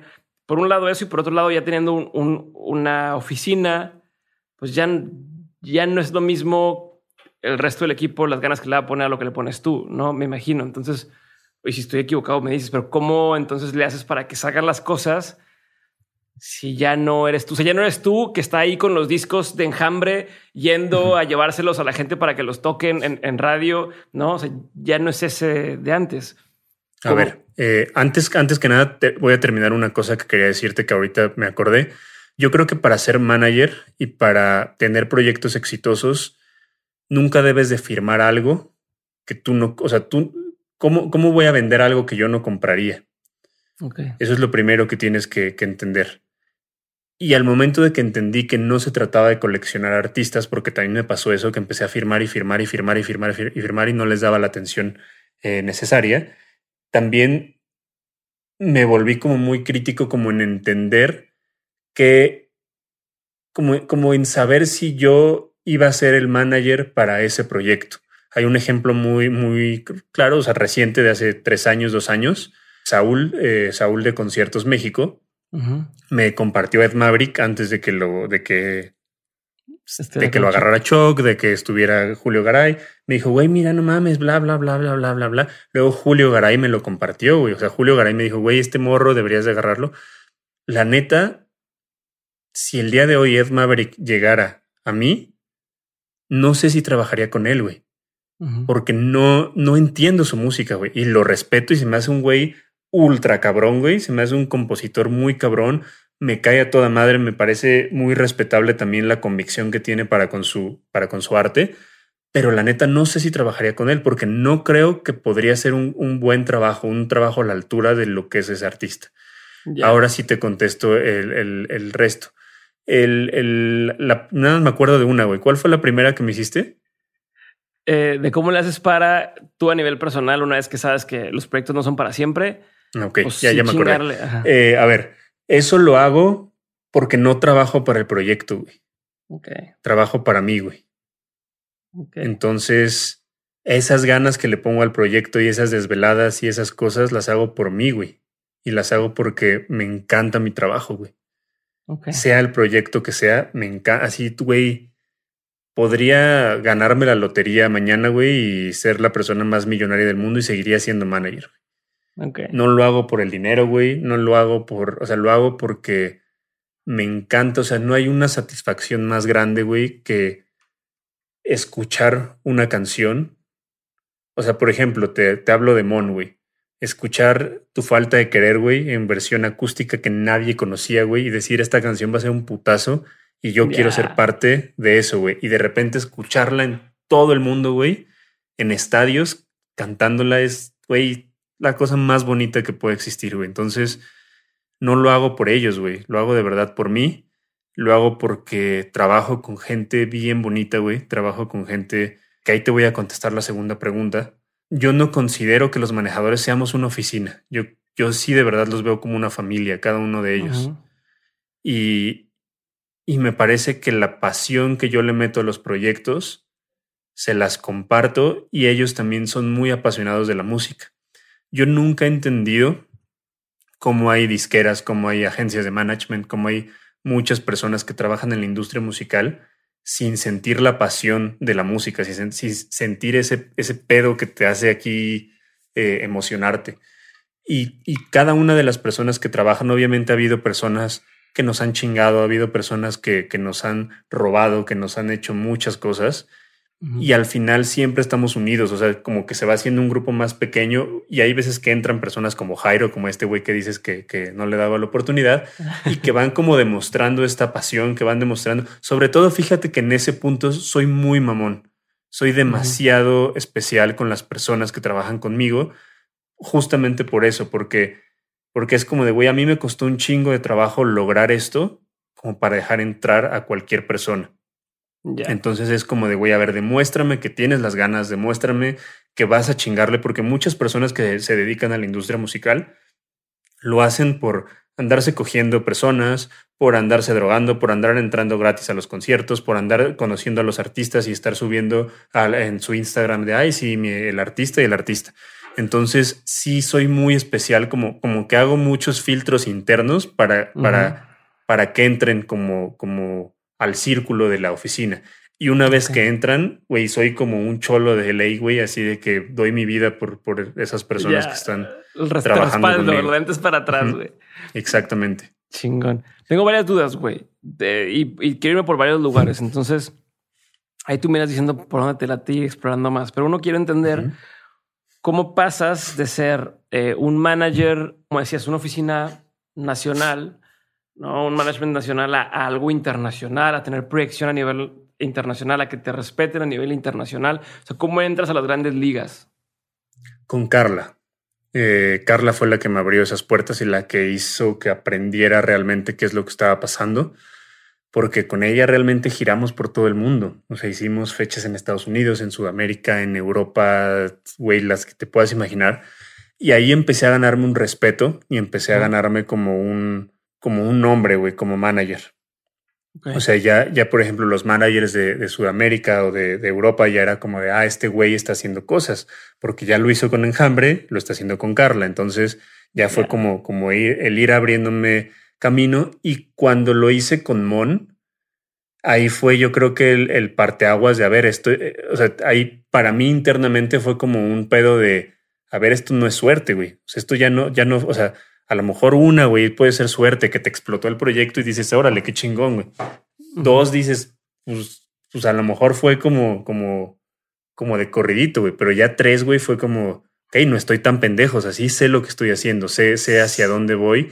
Y también la industria musical fue como, ah, ok, este güey sabe lo que está haciendo y sabe todo lo que, lo que, lo que está pasando. Entonces, eso, eso me ayudó a nivel internacional como, como tener un nombre. Y cuando, cuando decido hacer la oficina, fue como, como pensar en dos caminos, como pensar en, ok, puedo quedarme yo solo y que todo el dinero entre para mí, pero no sé cuánto tiempo va a durar, güey. O sea, puede ser que, se acabe con enjambre y ya no tengo más, güey. Ya no tengo la infraestructura para, para trabajar con otro proyecto.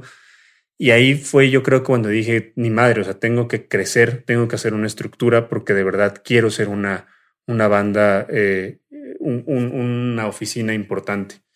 eso, eso me ha llevado a, cosas buenas, a cosas malas, como te dije, me han robado, me han estafado, me han quitado contactos, me han traicionado, eh, muchas cosas, eh, pero, pero yo creo que que el punto de las cosas, y a lo mejor voy a sonar a plática motivacional, pero de verdad yo creo que el punto es, güey, pararte. O sea, pues sí, la vida es jete para todos, güey. Para unos más que para otros, güey.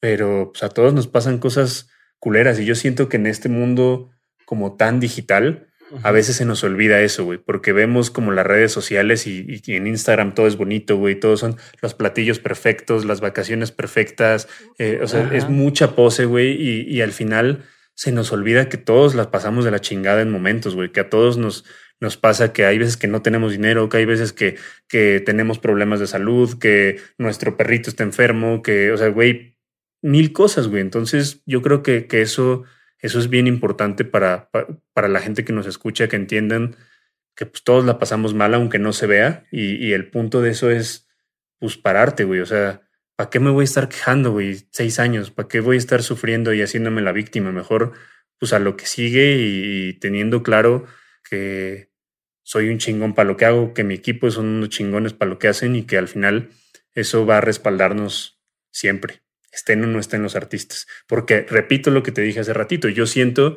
que los artistas, al menos a mí como manager y a mi equipo de trabajo, los artistas no nos hacen, güey. O sea, es un conjunto de cosas. Yo no soy quien soy por Mon, güey. Ya. O sea, yo acompañé a Mon en su carrera y he aprendido un chingo y le agradezco un chingo y también han sido de las experiencias más cabronas que, he tenido en la vida. Pero pues así tienes que, que, entender que, que, tú tienes que ser cabrón en lo que hagas, hagas lo que hagas.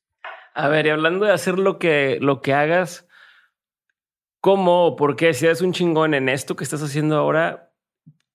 ¿Por qué tienes otros 100 proyectos y los haces todos bien, güey. ¿Cómo le haces? O sea, tienes lo de... Es que no los hago todos tienes lo del Festival Katrina, tienes lo de lo de Streamtime, eh, en su momento no sé activo Discos Valiente, haciendo industria el podcast. O sea, ¿y a qué hora aparte? ¿A qué hora? ¿Cómo te organizas? O sea, es una preguntota así llena de muchas cosas.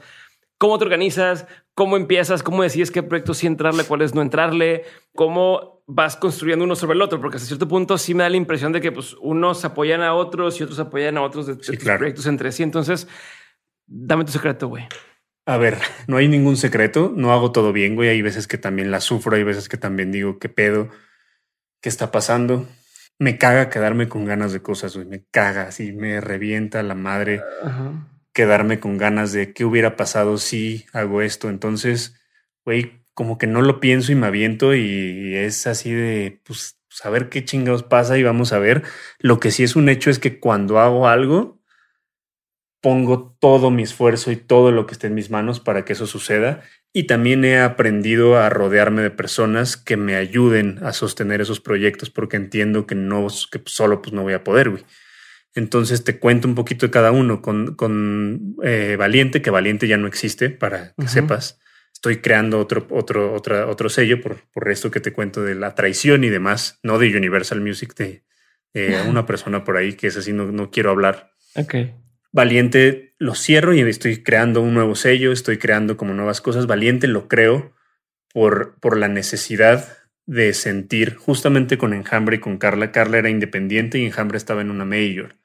Y yo veía las deficiencias en ese momento de una disquera independiente y las deficiencias de una, de una disquera mayor y también sus, sus fortalezas. Entonces fue como, ok, no existe la disquera que firme mis proyectos, entonces voy a crear una disquera que tenga lo mejor de la independencia y lo mejor de las transnacionales. Entonces ahí fue cuando, cuando me acerco a, Universal Music y fue como, a ver, quiero tener todo el músculo de una transnacional, los presupuestos de una transnacional, pero que me dejes hacer las cosas, cabrón. Déjame trabajar, güey, déjame desarrollar los proyectos como yo creo. Me dijeron, vas, güey. Entonces me aflojaron presupuesto y teníamos libertad creativa de poder firmar a quien queramos, de poder hacer lo que queramos y eso nos permitió hacer la, la, disquera, que al final la disquera era muy, muy cercana al management. O sea, nosotros no firmábamos en la disquera a ningún artista que no estuviera firmado en el management. Entonces era como un tema muy integral que nos ayudaba, o sea, que realmente no nos quitaba tanto, tanto tiempo y los planes y todo era muy, muy de la mano. Con el Katrina, el Katrina fue algo muy cagado. Con el Katrina también me chingaron, güey. O sea, para antes de que naciera Katrina, ¿no? Ya te la sabes, ¿verdad, güey? Me sé todas, pero, o sea, pero esa es mi tarea. Eso, fue, eso estaba haciendo la tarea. Ok. Haz de cuenta el, el, el, festival este que, que, que, se creó al principio, güey. Eh, realmente fue este señor, este promotor que, que nos compró una fecha de Mon, Enjambre y Rebel Cats. Y Vainilla le dijo como de, güey, si ya estás comprando estas, estas bandas, te hacemos un paquete y te armamos un festival, güey. En Puebla no hay, no hay festivales. Y este güey dijo, hagan lo que quieran. Así prácticamente me vale madre, hagan lo que quieran, güey, metan las bandas que quieran. Y yo le dije a este güey, va, te ayudo, pero yo quiero entrar al festival. Yo quiero, siempre he sido una persona de, más allá de, ay, quiero ser el socio, como de quiero que esté en mis manos porque, porque pues al final si voy a poner todo el esfuerzo, quiero que se haga bien, güey. Y le dije, órale, y me dijo, va, éntrale. Y me dijo, lo único que yo te digo es, yo voy a pagar las bandas, el boletaje es mío, lo que tú quieras meterle de patrocinios, de lo que sea, date, güey. Date, ok. Entonces fui con los de cerveza, eh, una cerveza, no, la puedes decir si quieres, eh, no me importa. Fui con cerveza indio, güey. Y le dije, eh, les dije como, güey, está este pedo. Ah, órale, chingón, te ayudamos. Me dieron un varo, güey. Y yo dije, ok, con este varo voy a meter más bandas, güey. Voy a hacer más fuerte el cartel, voy a hacer esto más cabrón, Le metimos publicidad, el festival. Que te pudiste haber quedado con la lana también, ¿no? O sea, pudiste haber quedado con la lana. Ah, pues que el festival ya está bien así, una lanita Me pude haber quedado con la lana, pero yo dije, ni madre, yo esto lo pienso a a pues, largo. Como a, largo plazo y, quiero que funcione. El festival, güey, putazo, así vendió chingos de boletos. Y este güey no nos contestaba. Entonces le dije a Vainilla, estábamos Vainilla, Daniel, Dani Peregrino y Melissa trabajaba en ese momento con nosotros. Les dije, güey, tenemos que irnos, algo no me huele bien. Nos fuimos dos días antes al festival, que este güey nos decía que ya estaba montando. Cuando llegamos no había nada, güey. Nada, nada, nada, nada. y el güey, no, ya, ya va a llegar, ya va a llegar, ya va a llegar. El mero día del concierto, güey, ya las bandas empezaron a llegar a las 7 de la mañana soundchecks, no, no había, no estaba montado el PA, no estaba montado nada, güey. ¿Qué es el PA? Pasaba las bocinas, güey, lo que hace que suene, lo que hace que a la gente llegue el sonido del, escenario. Entonces, no había nada, güey. la gente formada afuera y este güey desaparecido, güey. ¿A dónde se fue? ¿Quién sabe? Nada más un güey de su producción nos dijo, la neta, este güey se dio la fuga, se llevó la taquilla. Ah, sí. Le marqué y le dije, güey, ¿qué pedo? Si no, si no pasa esto, pues no voy a traer a las bandas. Me dijo, haz lo que quieras, güey. Que no toquen, me vale madre, güey. Haz lo que... No, te voy a demandar. Haz lo que quieras, güey. No mames. Así, güey. Y en ese momento le dije a Vainilla, le dije a todo el equipo. Qué impotencia, güey. Tenemos que sacar esto, cabrón. dije, ¿por qué? Porque el nombre de las bandas está en juego. O sea, este pedo está en juego. O sea, ¿qué hacemos? Sí, la gente va a eh, odiar también a de, oye, no dieron el show y chingan a su madre. No es nada más La gente formada afuera. En ese punto se acerca Roy, que era el de el que estaba en, en la cerveza indio, y me dice, ¿qué está pasando? Le dije, la neta está pasando esto, esto y esto. Y me dijo, güey, no mames. ¿Qué hacemos? Y me dijo, güey, cuenta con el apoyo de la marca para lo que necesites. Ok, pues necesito esto, esto, necesitamos adornar, necesitamos más cervezas. No había nada. O sea, el, güey ni siquiera había, no tenía puestos de comida, no tenía puestos, solo vendían cerveza, güey. Le dije a Vainilla, güey, tráete, métete a las señoras que están afuera que vendan comida, güey, que vendan acá adentro. O sea, nos empezamos a organizar, me metí al camerino, les dije a todos, ¿qué pedo? ¿Le quieren entrar o no le quieren entrar? A las bandas. este pedo? A las bandas. Está este pedo, no les van a pagar, no las van a liquidar. Se quedaron con su anticipo. Olvídense de que van a cobrar, güey. Si lo quieren hacer, chingón. Si no lo quieren hacer, chingón. Todos me dijeron, güey, lo hacemos por ti, güey. No mames. Le entramos por ti, güey. Va.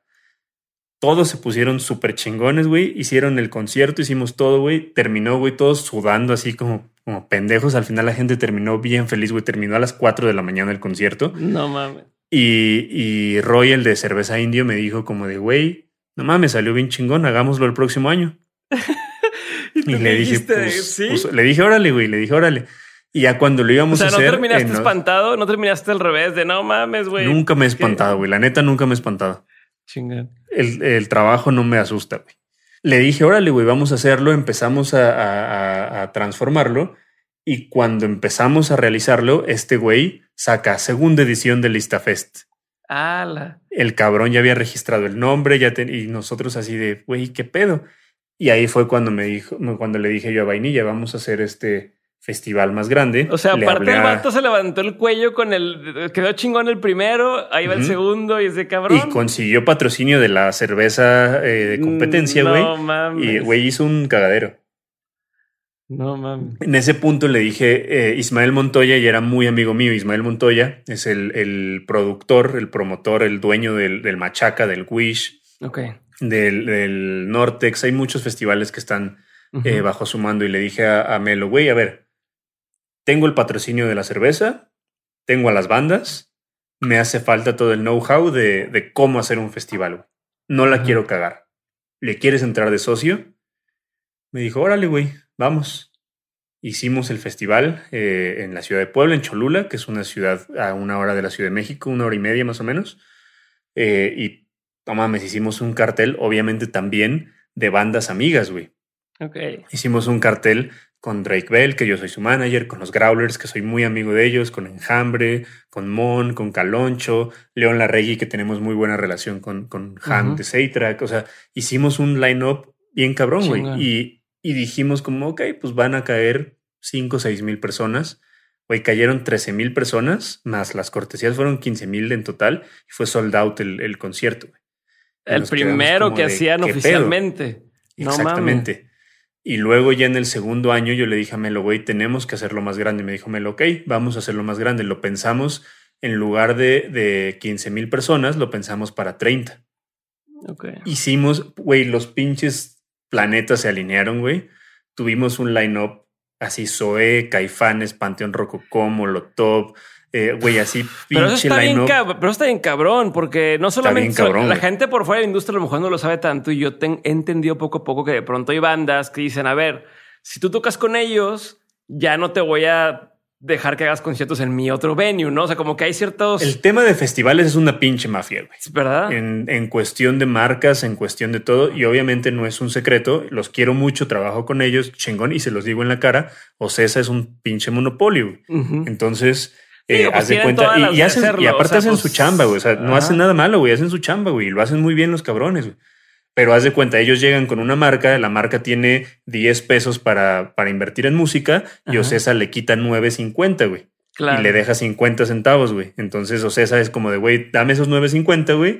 Te hago conciertos todo el año y te le quedan 50 centavos para repartirlo entre todos los, los festivales eh, independientes. Entonces es una chinga realmente. Exacto. Eh, las bandas también empiezan a, a aventar ofertas, empiezan a, a subir, que esto lo hemos hablado en Haciendo Industria, empiezan a billetear, suben la oferta, tú les ofreces 15 pesos, o César les ofrece 30, güey, y pues tú como independiente, pues ya no les puedes ofrecer eso, güey.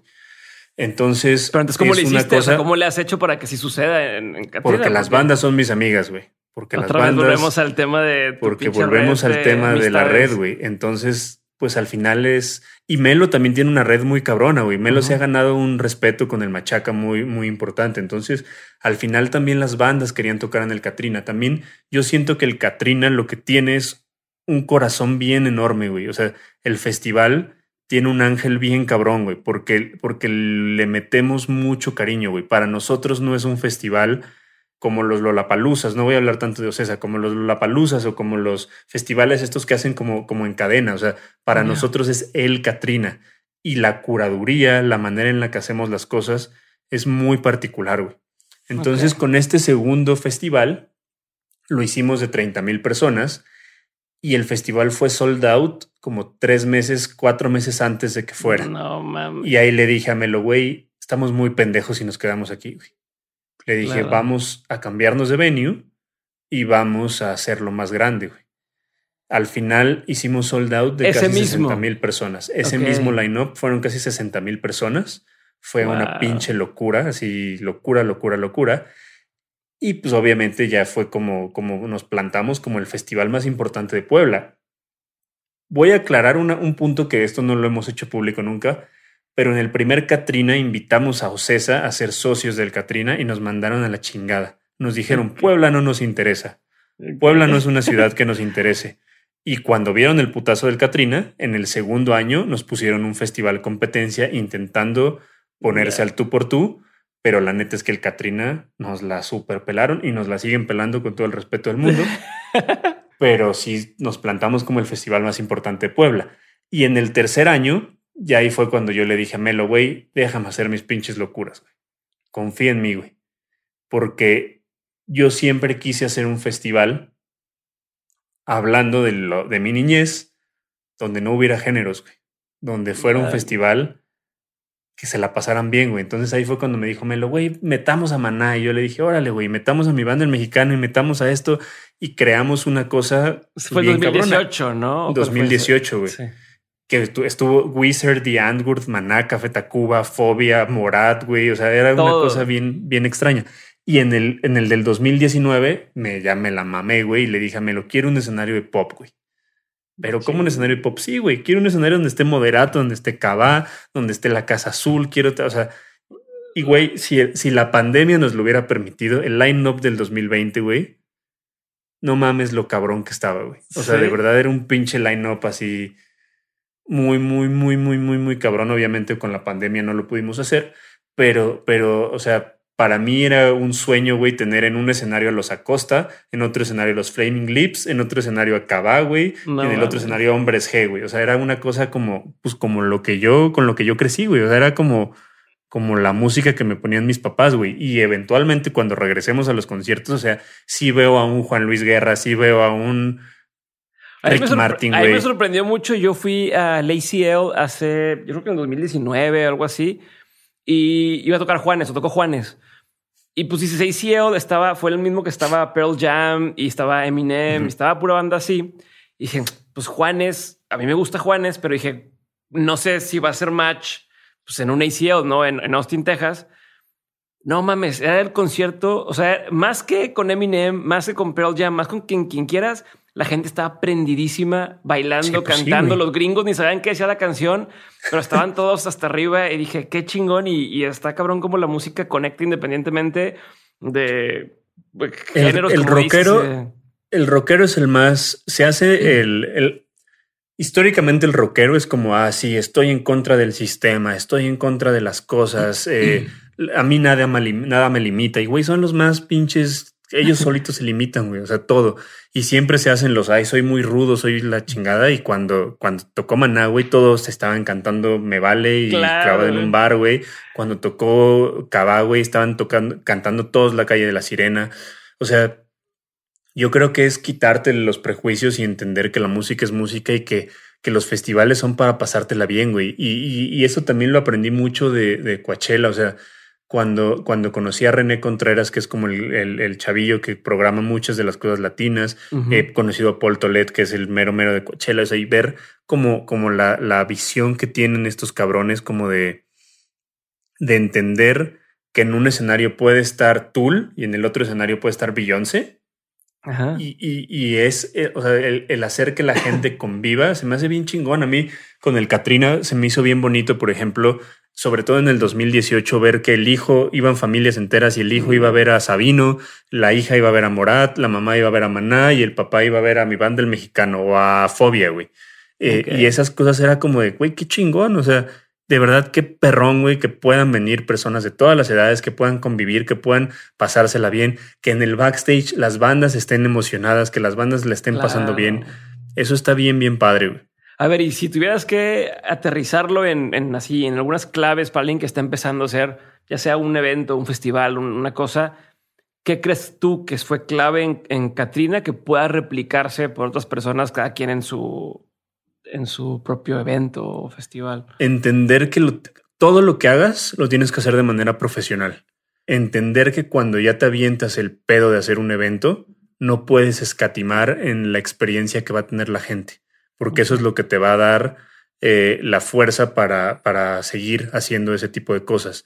Pasa mucho, muchos festivales que gastan millones de dólares en line-up pero que en el momento de hacer el festival ya se les, se les acabó el dinero para los baños, para la experiencia, para, o sea, tienes que saber de qué manera vas a ir equilibrando ese tipo de cosas. La neta, yo no les recomiendo hacer festivales si no tienen patrocinios. Es, es muy difícil, es muy, muy, muy, muy complicado. Si no tienes patrocinios, si no conoces a las bandas, de verdad está muy jodido. Y pues los eventos, pues, pues aviéntense cosas pequeñas, pero siempre haciendo que la experiencia para, para el público sea único. Yo creo que es lo que les podría recomendar. La experiencia es lo más importante. La experiencia es tu headliner más importante. Ok, pero ¿tú crees que alguien ya no pueda ser un wax? O sea, alguien ya no puede empezar chavito y decir, me voy conectando, me, voy, me voy dando, o está muy cabrón ya. No, claro, güey, pero tienen que mentalizarse que el ser un wax, güey, el que, que el hacer un Katrina fue después de 15 años de partirme la madre, güey. O sea, no fue nomás como de, ah, quiero hacer un festival. Ajá, güey, no mames. O sea, sí, sí fueron muchas chingas, fueron muchas pérdidas de dinero, pérdidas de mucho trabajo. O sea, güey, es una chinga, güey. Y también el problema que pasa con las nuevas generaciones es que quieren que sucedan las cosas extremadamente rápidas.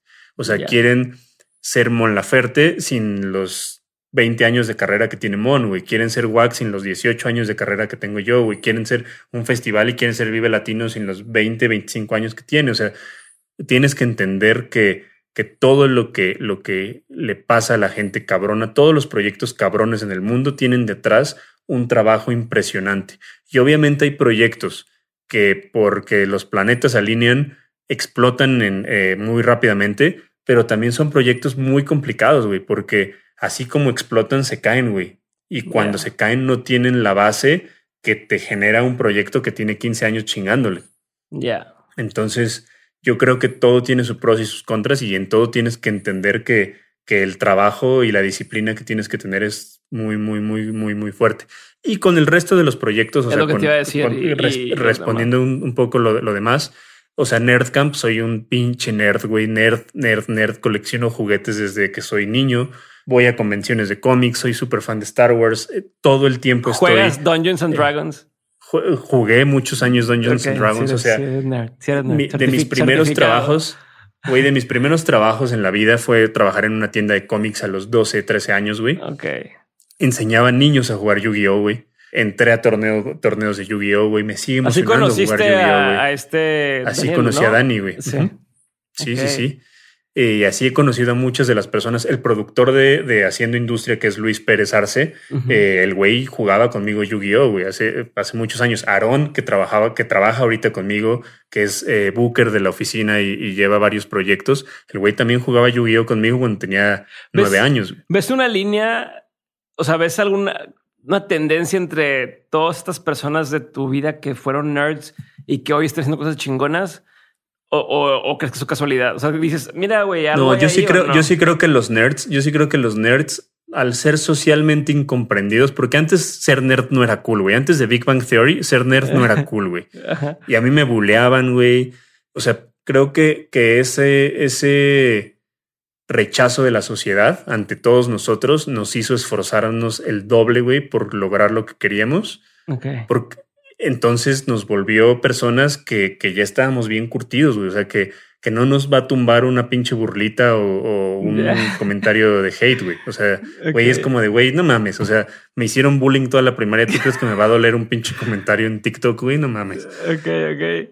Y, y también la confianza. O sea, al final, las personas, o sea, Daniel, sobre todo Daniel, Aarón y Luis, que, que están conmigo desde, desde que tengo 13 años, güey son personas que me han demostrado que son leales, que, son, que, que tienen confianza y, yo creo que eso también ha hecho que, que, las personas que trabajan conmigo trabajan muchos años conmigo. O sea, no, no es como que estamos rolando todo el tiempo personas. Obviamente hay personas que no, no son compatibles y, y, y, se van, pero, pero los que se quedan, güey, somos de verdad una familia y, y, en la noche nos conectamos para jugar Fortnite o Call of Duty o, o sea, güey, seguimos siendo nerds. Entonces, con Nerdcamp en específico, que es un blog como de cultura nerd, güey, realmente yo no lo empecé con ninguna pretensión, güey. O sea, yo dije como, güey, a ver, quiero o sea, al final todo el tiempo estoy leyendo noticias nerds, güey. Todo el día, o sea, es como mi periódico, güey. Me despierto y me meto a las páginas a revisar qué es lo que está pasando en la industria nerd. Entonces dije, a ver, es como una especie de recopilar todas las noticias y la información del mundo nerd. Entonces, pues, güey, lo voy a subir a Instagram. Y, se empezaron a sumar personas. O sea, trabajo con una banda que se llama O'Kills de Venezuela. Los güeyes son super nerds. Empezamos a sumar. Se sumaron, güey, Carlos East, que es el güey que, hace los trajes de, Marvel en Estados Unidos. Se sumó, güey, eh, el Grunge, que también es un amigo de hace muchos años, se sumó Luis. O sea, se, hizo un equipo de trabajo bien bonito, güey. Y que, que también para mí el eh, eh, Nerdcamp, güey, es como un escape de todo, de todo el estrés que, vivo como, como manager. O sea, el juntarme con ellos para hablar de Godzilla versus Kong en un podcast, güey, güey, si lo escuchan tres personas me vale madre, güey. O sea, de verdad lo disfruto y es una plática con mis amigos. Y, y que al final ha ido creciendo hacia, hacia puntos bien bonitos. Güey, yo llevamos un año, el sábado pasado cumplimos un año con Earthcamp. Güey, yo nunca pensé que íbamos a llegar a los 20 mil seguidores, güey. O sea, y a lo mejor son muchos, pocos, lo que sea, güey pero para mí era como de, güey, si se conectan 500 personas, 10 personas, qué chingón, güey. O sea, es algo que hago con mis amigos. Y que también me ha ayudado, fíjate, por el, el, mundo de, del marketing, porque al estar como tan cercano a Nerdcamp, me ha, me ha permitido abrir como la mente hacia, hacia otros puntos que no precisamente son de la música de Netflix, de Prime, de Disney Plus, de Hulu, de cómo se mueven, cómo estrenan las películas. Entonces eso también enriquece como la parte de estrategia de, de management. Y, y, otra cosa que es bien padre del mundo nerd es que, por ejemplo, me he hecho amigo de, de personajes como Sebastian Chris, que es el productor de Alejandro Sanz, de Juanes, de Elvis Costello. O sea, es un productor muy, muy, muy, muy cabrón. Y al güey lo conocí en una tienda de Austin comprando figuras de Star Wars y no teníamos ni puta idea de quiénes éramos nosotros. Y fue como de, ah, empezamos a platicar. Tiny, güey, el productor de, productor, el productor de reggaetón y trap, güey, es muy amigo mío, güey, por, porque nos gusta Dragon Ball, güey. O sea, güey, para mí las pláticas con Tiny han sido como de como de, güey, o sea, no platicamos de música, güey, platicamos de Dragon Ball, platicamos del Nintendo 64, del Zelda Ocarina of Time, cuando vienes como de, güey, llévame por, por juguetes, o sea, como que te une, es como una hermandad. Exacto, lo que son como esos amigos que no tuviste a lo mejor de más morro, porque pues decías, pues, yo soy, yo soy el raro de la escuela, o hay dos o tres más, pero aquí de pronto todos dicen, güey, es que yo soy como tú y, nos entendemos, ¿no? Más allá del, del, trabajo. Y que, yo, y que yo creo que también cuando, cuando te acercas a alguien por algo que no es lo obvio, también es cuando se crean como estos lazos reales, güey. O sea, yo, por ejemplo, neta, me dan muchas ganas de platicar con Anuel, güey, que es muy fan de Dragon Ball, güey, o que luego veo que, que, lo, que así personajes eh, más cabrones están jugando videojuegos, o sea, güey, eso, eso te une muy, muy, muy, muy cabrón. Es como cuando, cuando conoces a alguien, o sea, si te gusta el fútbol y conoces a alguien que, te, que le gusta el fútbol, güey, y platican horas de, de, eso. A mí no me gusta el fútbol, pero, pero son como, como lazos que creas muy cabrones. Y la parte ya viene la parte académica, que, que eso eh, también surge porque hace como 6, 7 años empecé a dar talleres de management. La neta, cuando los empecé a dar, fue por, por sobrevivir, güey, porque pues no me alcanzaba el dinero para, para hacerlo. Y ahí me di cuenta que me gustaba mucho compartir conocimiento, güey. Me, di cuenta que, que me gustaba realmente el, el hecho como de, de, darme cuenta que inspiraba a morros más chicos que yo que no sabían qué hacer ni por dónde hacerle a, a, a dedicarse a eso. Y de repente me pasa, obviamente se meten 20 personas al taller 25, 30, y de esos, de esos 30, güey, dos son los que realmente se ponen las pilas y hacen las cosas. Pero el empezar a darme cuenta como de que sí funcionaban las cosas que yo les iba diciendo, me empezó a motivar mucho más. Y luego eh, hay un tema también que yo siento que, que para la gente en la industria musical es como inalcanzable, güey, como, como entrar a un Olimpo, güey, como así como, güey, solo los dioses del Olimpo entran a la industria musical. Y no es cierto, güey. O sea, para mí el, hacer el podcast de Haciendo Industria fue como mortalizar todo eso, como decir, a ver, esto no es así, ya basta de, de, de, centralizar la información, de acapararla. Entonces, güey, digámosle a los morros cómo es, güey, digámosle cómo tienen que hacerle, quiénes son las personas que están detrás de la industria. Y siempre somos muy claros de, güey, si no eres disciplinado, si no, les, no te esfuerzas un chingo, no va a pasar nada, güey. Pero si lo haces y lo haces muy, muy bien, va a pasar. Y eso nos ha llevado a cosas bien bonitas, a que nos, por ejemplo, sobre todo en la pandemia nos han escrito como, como bandas de, güey, eh, he, escuchado haciendo industria y les he hecho caso y ya subí de 100 seguidores a 10 mil, güey, ya me escuchan más personas porque les hice caso y porque me di cuenta de todo, y eso se me hace bien chingón, güey. El otro día, por ejemplo, eh, me escribió un, güey como a las 11 de la noche en mi Instagram y me dijo, güey, estoy terminando mi tesis y mi tesis no puede acabar sin una entrevista contigo, cabrón. Y le dije, ok, güey, hagamos la mañana. Me dijo, no, güey, la necesito hacer ahorita. ¿Me das chance? Y le dije, órale, va. Eran once y media de la noche. Me conecté así en un Zoom y le dije, órale, güey, a ver. Y empezamos a hacer la entrevista y el güey me dijo, güey, yo soy manager de una banda y tú nos diste, eh, porque tengo, ahorita te cuento que tengo un TikTok. me dijo, tú en TikTok hablaste de nosotros y nos diste la motivación de hacer las cosas que teníamos que hacer. Y de verdad, por ti, güey, estamos haciendo todo lo que está pasando y, y de verdad estamos muy agradecidos contigo. Y ese tipo de cosas, güey, son como de, no mames, qué chingón que, que, que estoy haciendo esto y que a lo mejor muchos dicen, ah, este güey quiere ser influencer, güey, me vale madre ser influencer. La verdad, no quiero sonar mamón, pero, pero ya tengo un nombre lo suficientemente cabrón como para entrar a donde quiero entrar. Y con la gente importante, o sea, con la gente que, ya, lo vale. Ajá. Exactamente, tengo un nombre lo suficientemente cabrón como para entrar a donde quiera entrar, como para hacer lo que quiera hacer, güey, y no necesito, no necesito hacer estas cosas para hacerlo. Y si lo hago, realmente lo hago por el gusto de hacerlo y por compartir, por, por realmente hacer que, que, esta información llegue a las personas. Y ahí fue cuando, cuando en uno de los episodios de Haciendo Industria entrevistamos a una chica que se llama Bruces, que nos abrió la mente muy cabrón hacia, hacia el mundo de TikTok. Y fue como dije, ya la chingada, güey, voy a aventarme, me estaba aventando en hacer TikToks en Nerdcamp y ya fue cuando dije, los voy a hacer yo, güey, le ah, hice un TikTok editado así de, a ver, esto es lo que he hecho y mándenme sus proyectos para, para decirles qué es lo que están haciendo bien y qué es lo que están haciendo mal. Ok. Entonces me etiquetan, güey, y hago dúos así de, a ver, güey, le estás cagando en esto, le estás cagando en esto, esto y esto y esto. Obviamente hay unos güeyes que se emputan y, y me mientan la madre, güey, pero hay otros que son más inteligentes y que me escriben también y me dicen, a ver, güey, me estás diciendo esto, ¿por qué? Y yo, y, neta les contesto, güey, así como, a ver, haz esto, muévele esto. También yo no, no pretendo decir que tengo la verdad absoluta, pero sí tengo el conocimiento como profesional de la industria de decirte, güey, si haces esto, no va a pasar nada con tu proyecto. Y si haces esto y esto y esto, te va a funcionar, güey.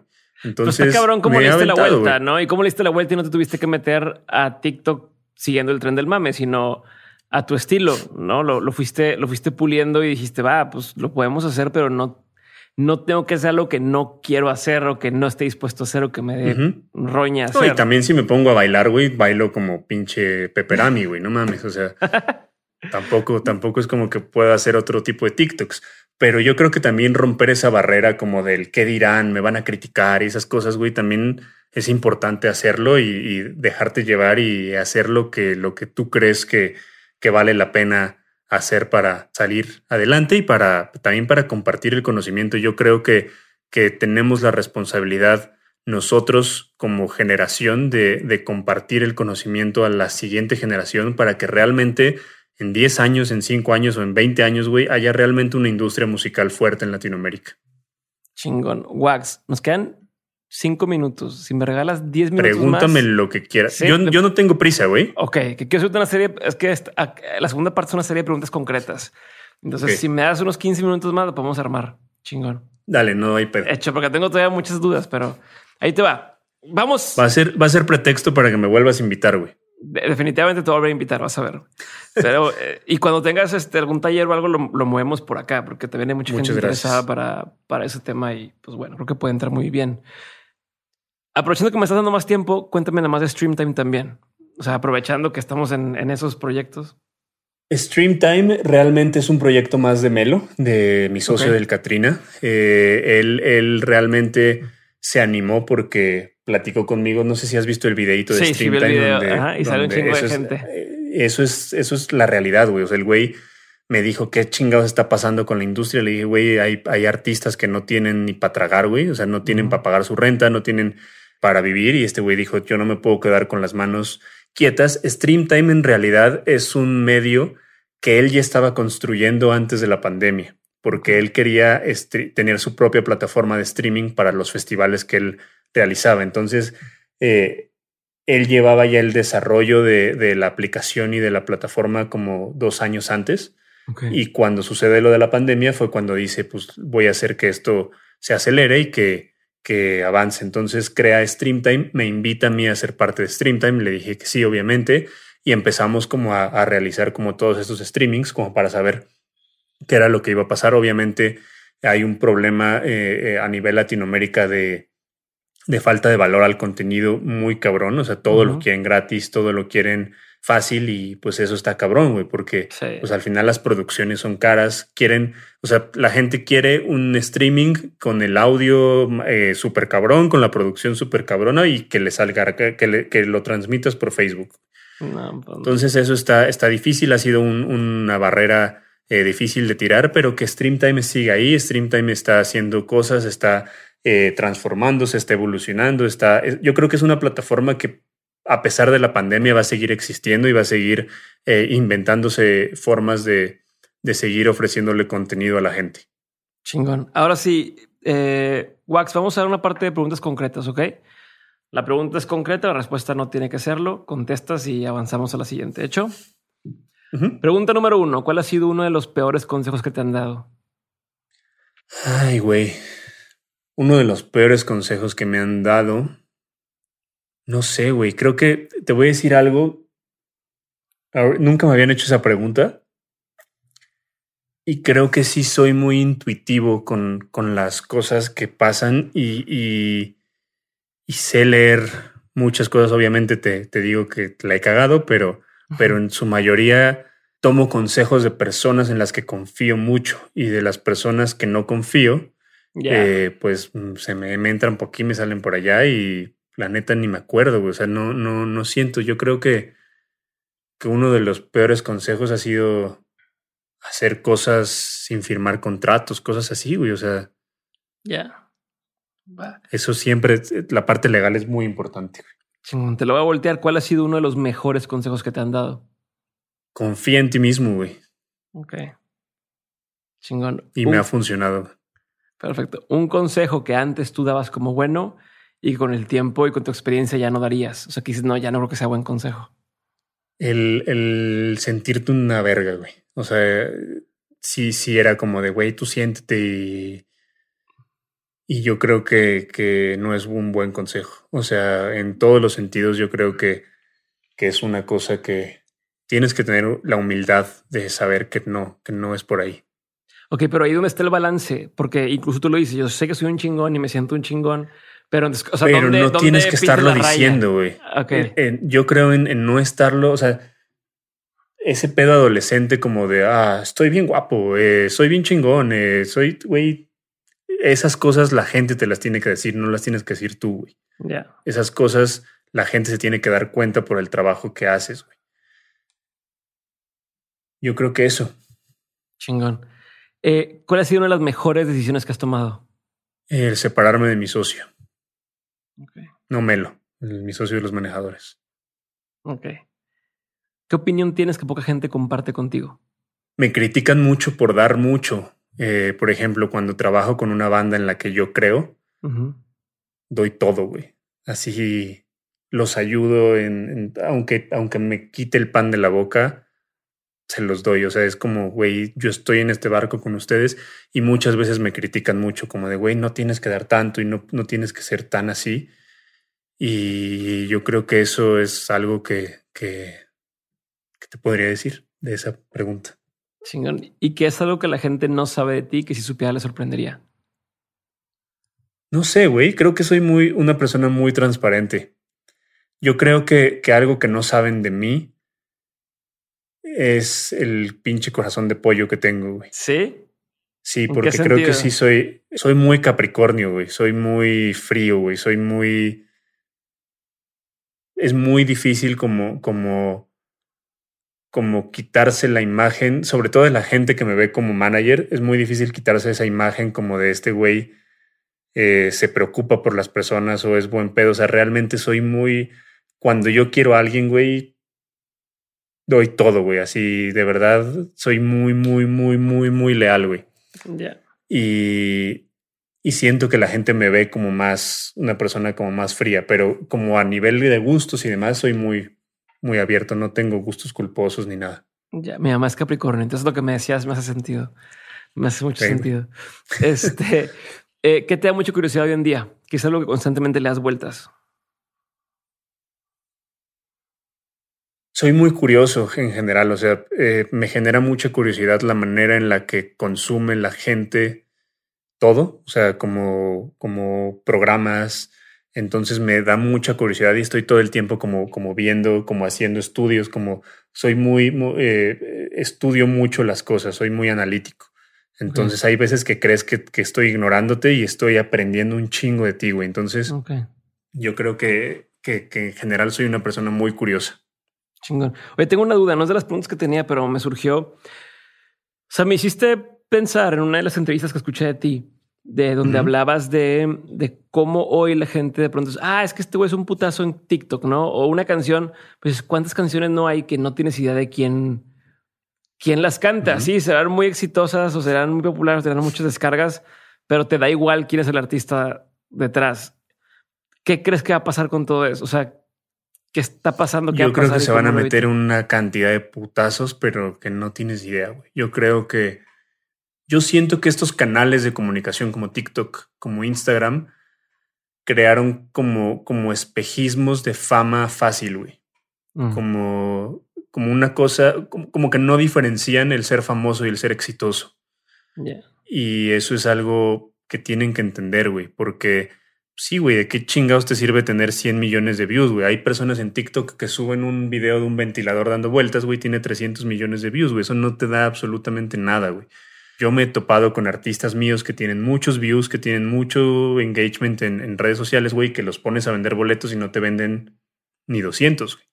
Entonces yo creo que, que eso es algo que tienen que entender, que tienen que entender que, que que no porque seas un putazo en TikTok quiere decir que es un putazo realmente Eh, yo creo que, las, que los, los números en general, los números de Spotify, los números en YouTube son muy engañosos porque puedes tener esos números por una playlist, por un, o sea, por muchas, muchas cosas, pero, pero el consolidar tu carrera y el crearte un nombre dentro de la industria musical, eso es lo que ellos no saben hacer. Y eso es lo que yo sí sé hacer. Entonces, es, yo creo que va a haber una cantidad de putazos muy, muy duros. O sea, van a toparse con pared cuando se termine la pandemia. Y yo creo que va a haber como en todo. O sea, yo siento que esto que está pasando de, de TikTok, de Twitch, de YouTube, de Instagram es lo que pasó hace 10 años con las disqueras independientes, que todo mundo se creía artista y todo mundo grababa su disco y todo mundo lo sacaba y lo subía a su MySpace. Y si te pones a ver ahorita, de esos mil proyectos que salieron, yo creo que si hay 20 sobrevivientes, son muchos. Entonces yo creo que va a pasar un poco lo mismo y se va a reacomodar todo. Chingón. Y, y, no era tampoco mis preguntas, pero ahora que lo dices, te tengo que hacer. ¿Cómo, si tuvieras que resumirlo, qué hace un proyecto exitoso? O sea, hoy en día, ¿qué dices? A ver, güey, tienes que cumplir con al menos estas características. Depende, güey. Es que pero hay algunas que pueden ser como generales. Mira, para mí un proyecto exitoso es un proyecto que te hace feliz, güey. Para mí Nerdcamp es un proyecto exitoso, güey. No me genera un peso, güey.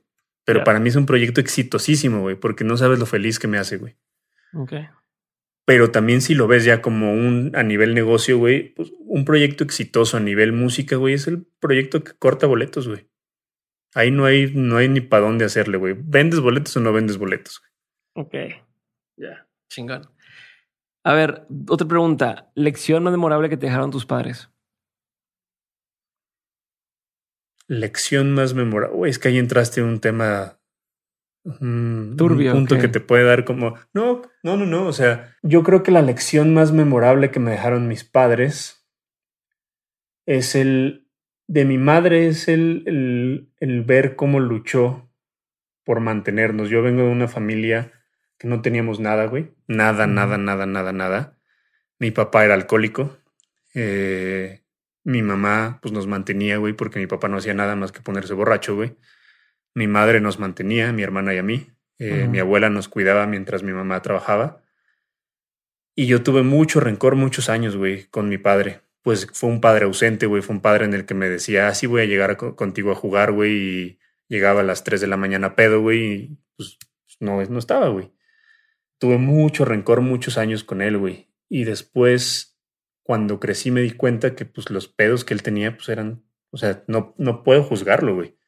Él, él tenía sus propios problemas y él se refugiaba en el alcohol por alguna razón, no sé cuál, y no era nadie yo como para juzgarlo. Entonces, mi madre me, me demostró como, como que a pesar de todo, nunca nos faltó nada, güey. Nunca, nunca nos, ni nos sobró ni nos faltó nada cuando era rey, el día de Reyes, güey. Tenía todo lo que pedía en mi carta, güey. Si yo le decía quiero, quiero tocar el bajo, güey, veía la manera de cómo comprarme un bajo, aunque se quedara ella sin comer, güey. y esa, como esa fuerza y esa entereza y ese, ese como figura, güey, la respeto un chingo. Y a mi padre, güey, también darme cuenta que, que desde su, desde su perspectiva, desde su ángulo, güey, al final al final sí hacía un chingo de cosas por mí, güey. Y a los dos les agradezco un chingo. Y ahí hasta la fecha los amo y los sigo agradeciendo y los sigo cuidando. Un chingo. Qué chingón, güey. Se puso profundo esto. Y se me salieron las lagrimitas, güey.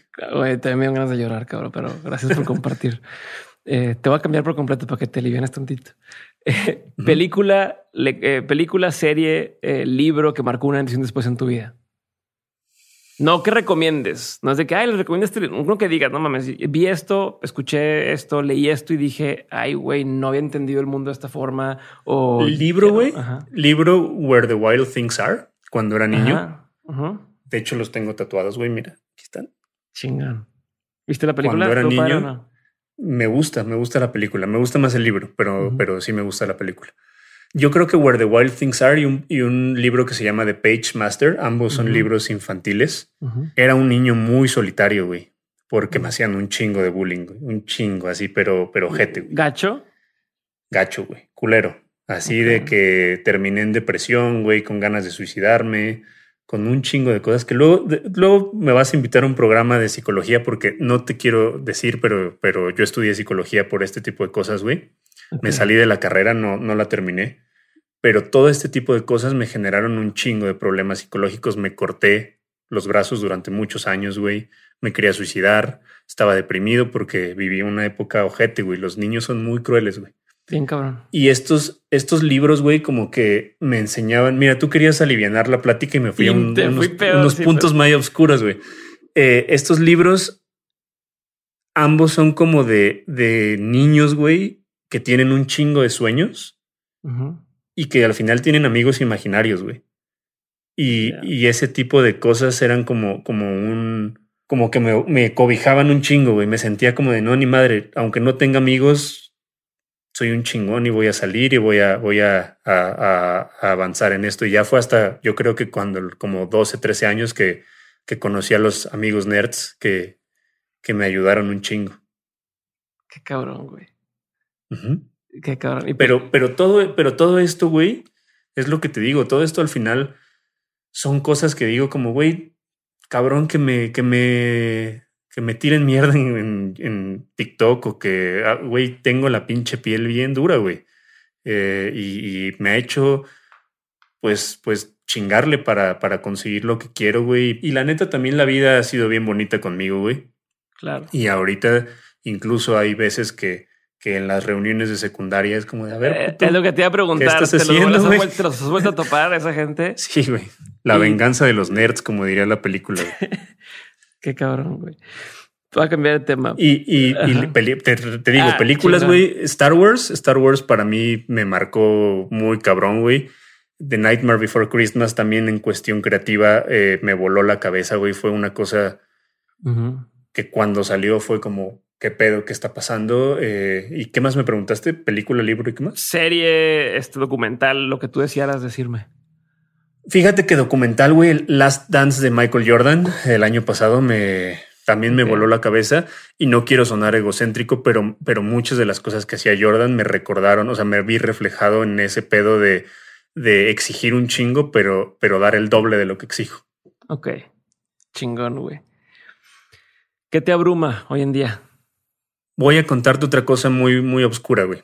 Me abruma el cómo tratamos a las mujeres, güey. Ok me abruma mucho el, machismo que hay en el mundo y me abruma porque vengo de una familia machista, donde mi papá es un pinche machista y sigue siéndolo el cabrón y lo, lo, regaño por cómo le habla a mis sobrinos y cómo le dice las cosas. El darme cuenta, te, voy a contar la anécdota, yo fui señalado en el Me Too, cuando fue el primer Me Too eh, fuerte. No te voy a decir si fue verdad o fue mentira, porque eso no me corresponde a mí. Si le hice daño a alguien, le pido una disculpa y ya se los pedí.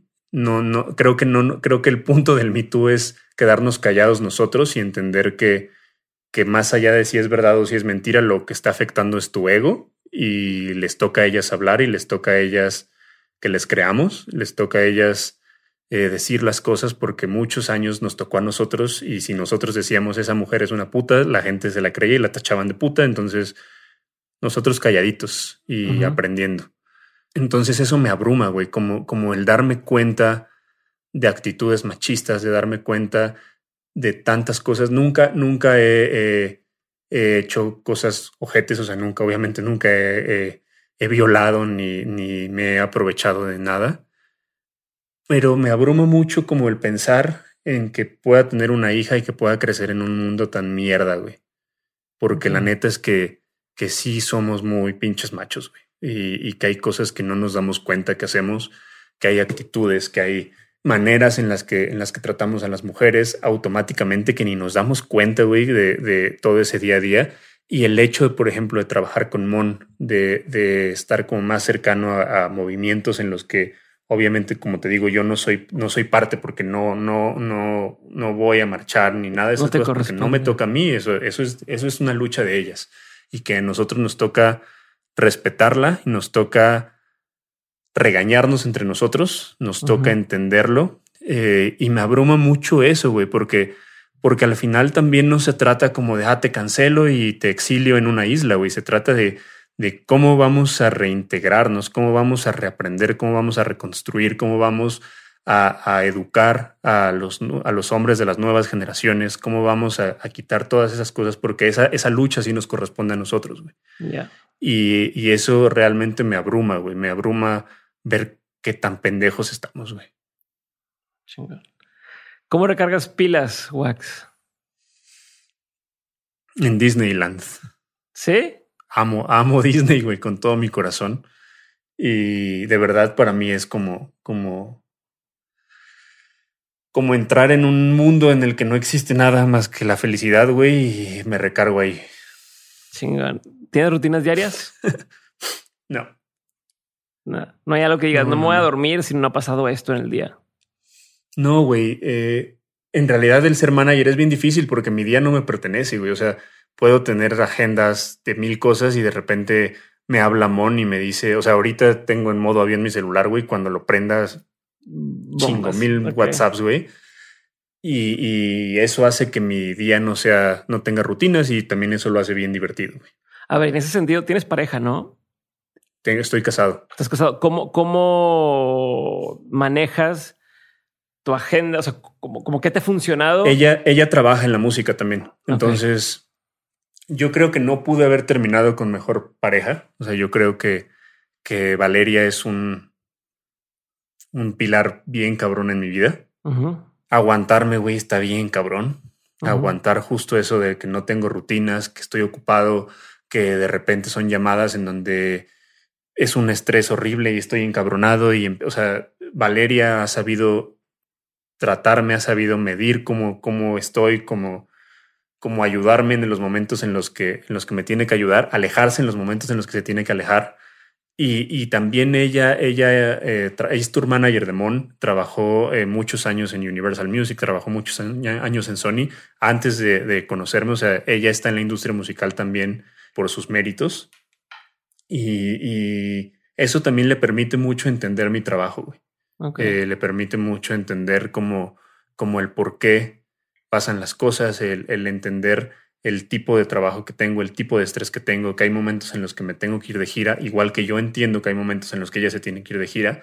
Y, yo creo que hemos hecho un equipo bien, bien padre, güey. O sea, creo que hemos entendido que el amor va más allá de, ese amor eh, de telenovela que nos venden y que tenemos que acompañarnos y que tenemos que ser leales y que tenemos que, que, que confiar entender, entender que estamos juntos por más allá de, de, de pendejadas que nos venden, güey. O sea, de verdad, somos como una sociedad.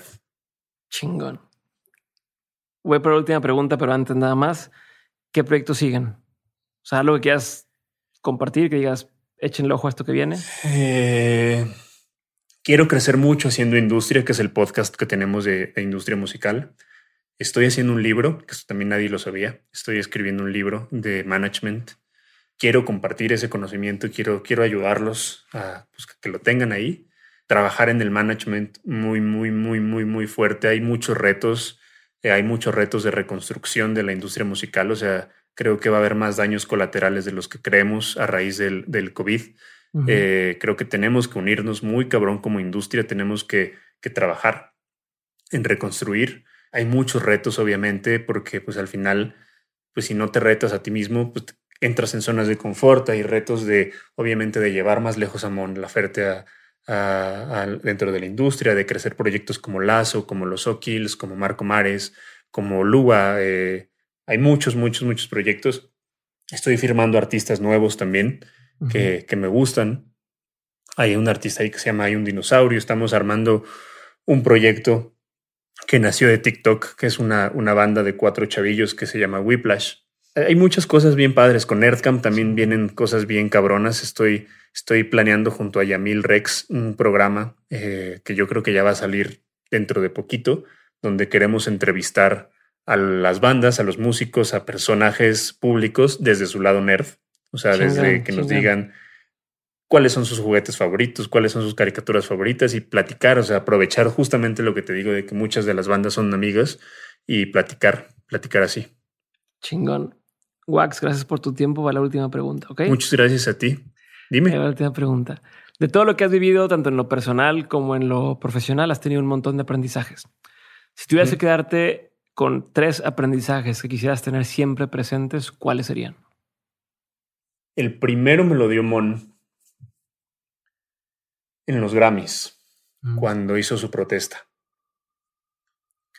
Eh, fue un aprendizaje muy duro porque no nos dijo a nadie. Realmente sí fue un acto, no fue un acto de marketing, te lo digo directamente y abiertamente, no fue un acto de marketing, fue un acto de convicción total de ver que estaban matando a su país, de ver que estaban torturando a su país, que a muchos de sus amigos les estaban sacando los ojos eh, con balas de plástico, con balines. Y el ver a la morra que tenía los huevos o varios, lo que le quieras llamar, tan puestos y de, de ver cómo puso a su país por encima del que dirán. No mames, fue una lección de, qué chingón trabajar con ella. Chingón. Eh, la segunda, creo que fue la lección de, de darme cuenta que no hay imposibles, que, que, no hay sueños lo suficientemente grandes que no puedas cumplir. En esta fueron dos, eh, una, o sea, dos anécdotas dentro de la misma lección. Eh, los Red Hot Chili Peppers y los Strokes son mis bandas favoritas en la vida.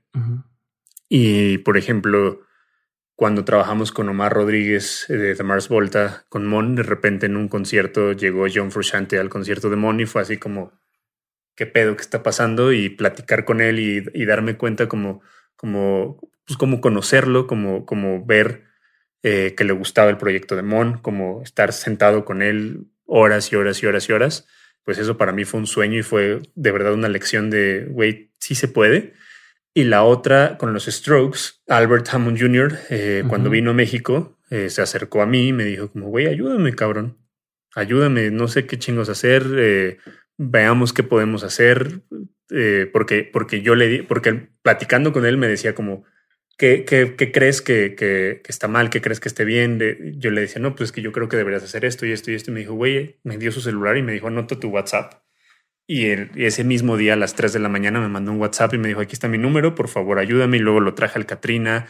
O sea, y se volvió un amigo, güey. Se volvió una persona que cuando he ido a Los Ángeles lo veo, platicamos. O sea, ya se volvió como una cosa eh, de amistad, güey, real y de verdad ha sido una de las cosas más bonitas que me han pasado en la vida porque, porque pues al final también por ellos eh, eran como, como personajes que yo admiraba y que admiro y darme cuenta que, que, pues que están ahí pues, se me hace bien cabrón, güey.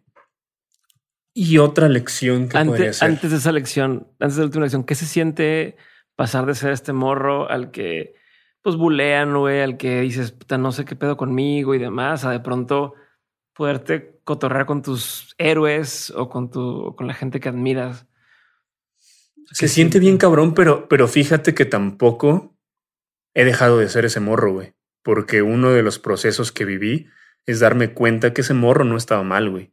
Que los que estaban mal eran los culeros que me hacían bullying, güey. Entonces, eh, yo creo que el creer en ese morro, güey, el creer en que, en que, en que siempre he sido una persona buena, güey, en que siempre he sido una persona que he tenido muy claro como, como las cosas eh, que, que, pues en las que he creído, güey, pues me, es bien bonito, güey, porque me doy cuenta que no estaba mal, güey. Me doy cuenta que, que, en lo que creía y que lo que yo pensaba era, era pues lo, pues a lo mejor no, no puedo decir que, que bien, porque creo que no hay absolutos, güey, pero, pero que no estoy, güey, en lo que hago y que, que, que sí hago un buen trabajo. Y, y, y por ejemplo, bandas nacionales como Jumbo, güey, como los, o los Tres de Chile o La Gusana Ciega, eh, de repente, o sea, para mí Jumbo, güey, era como, güey, no mames, Jumbo, güey, o Fobia, güey, era puta, güey.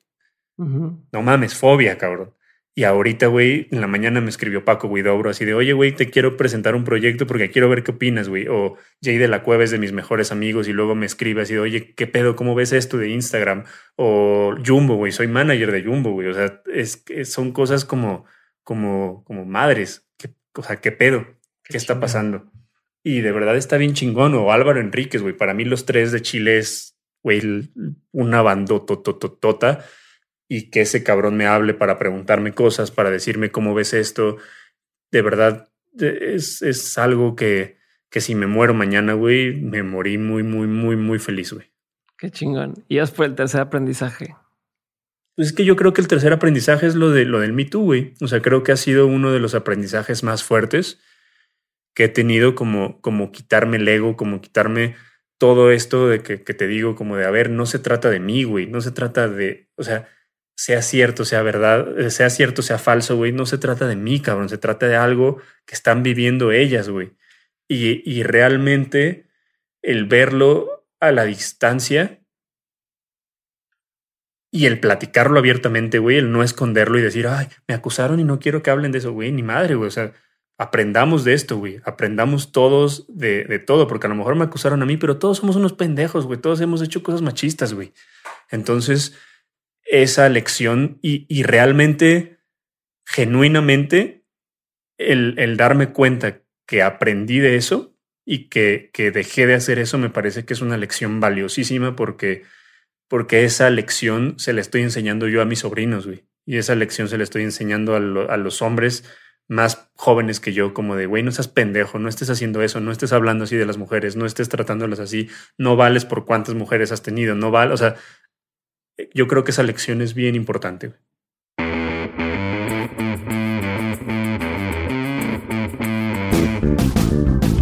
Muchas gracias por haber llegado hasta aquí. Espero que de verdad hayas disfrutado este episodio y si fue así, por favor no te olvides de compartirlo con alguien a quien pudiera interesarle. Vamos a seguir en contacto a través de redes. Me encuentras en Twitter como arroba Diego Barrazas, Instagram como arroba Diego Barrazas y también en la cuenta de Dementes como arroba Dementes Podcast. No te olvides también que todas esas conversaciones, si es que las estás escuchando ahorita en tu dispositivo de audio, puedes escucharlas también en YouTube, donde tenemos además video con los invitados. Ahora sí, sin más que decir, nos vemos la siguiente semana. Bye.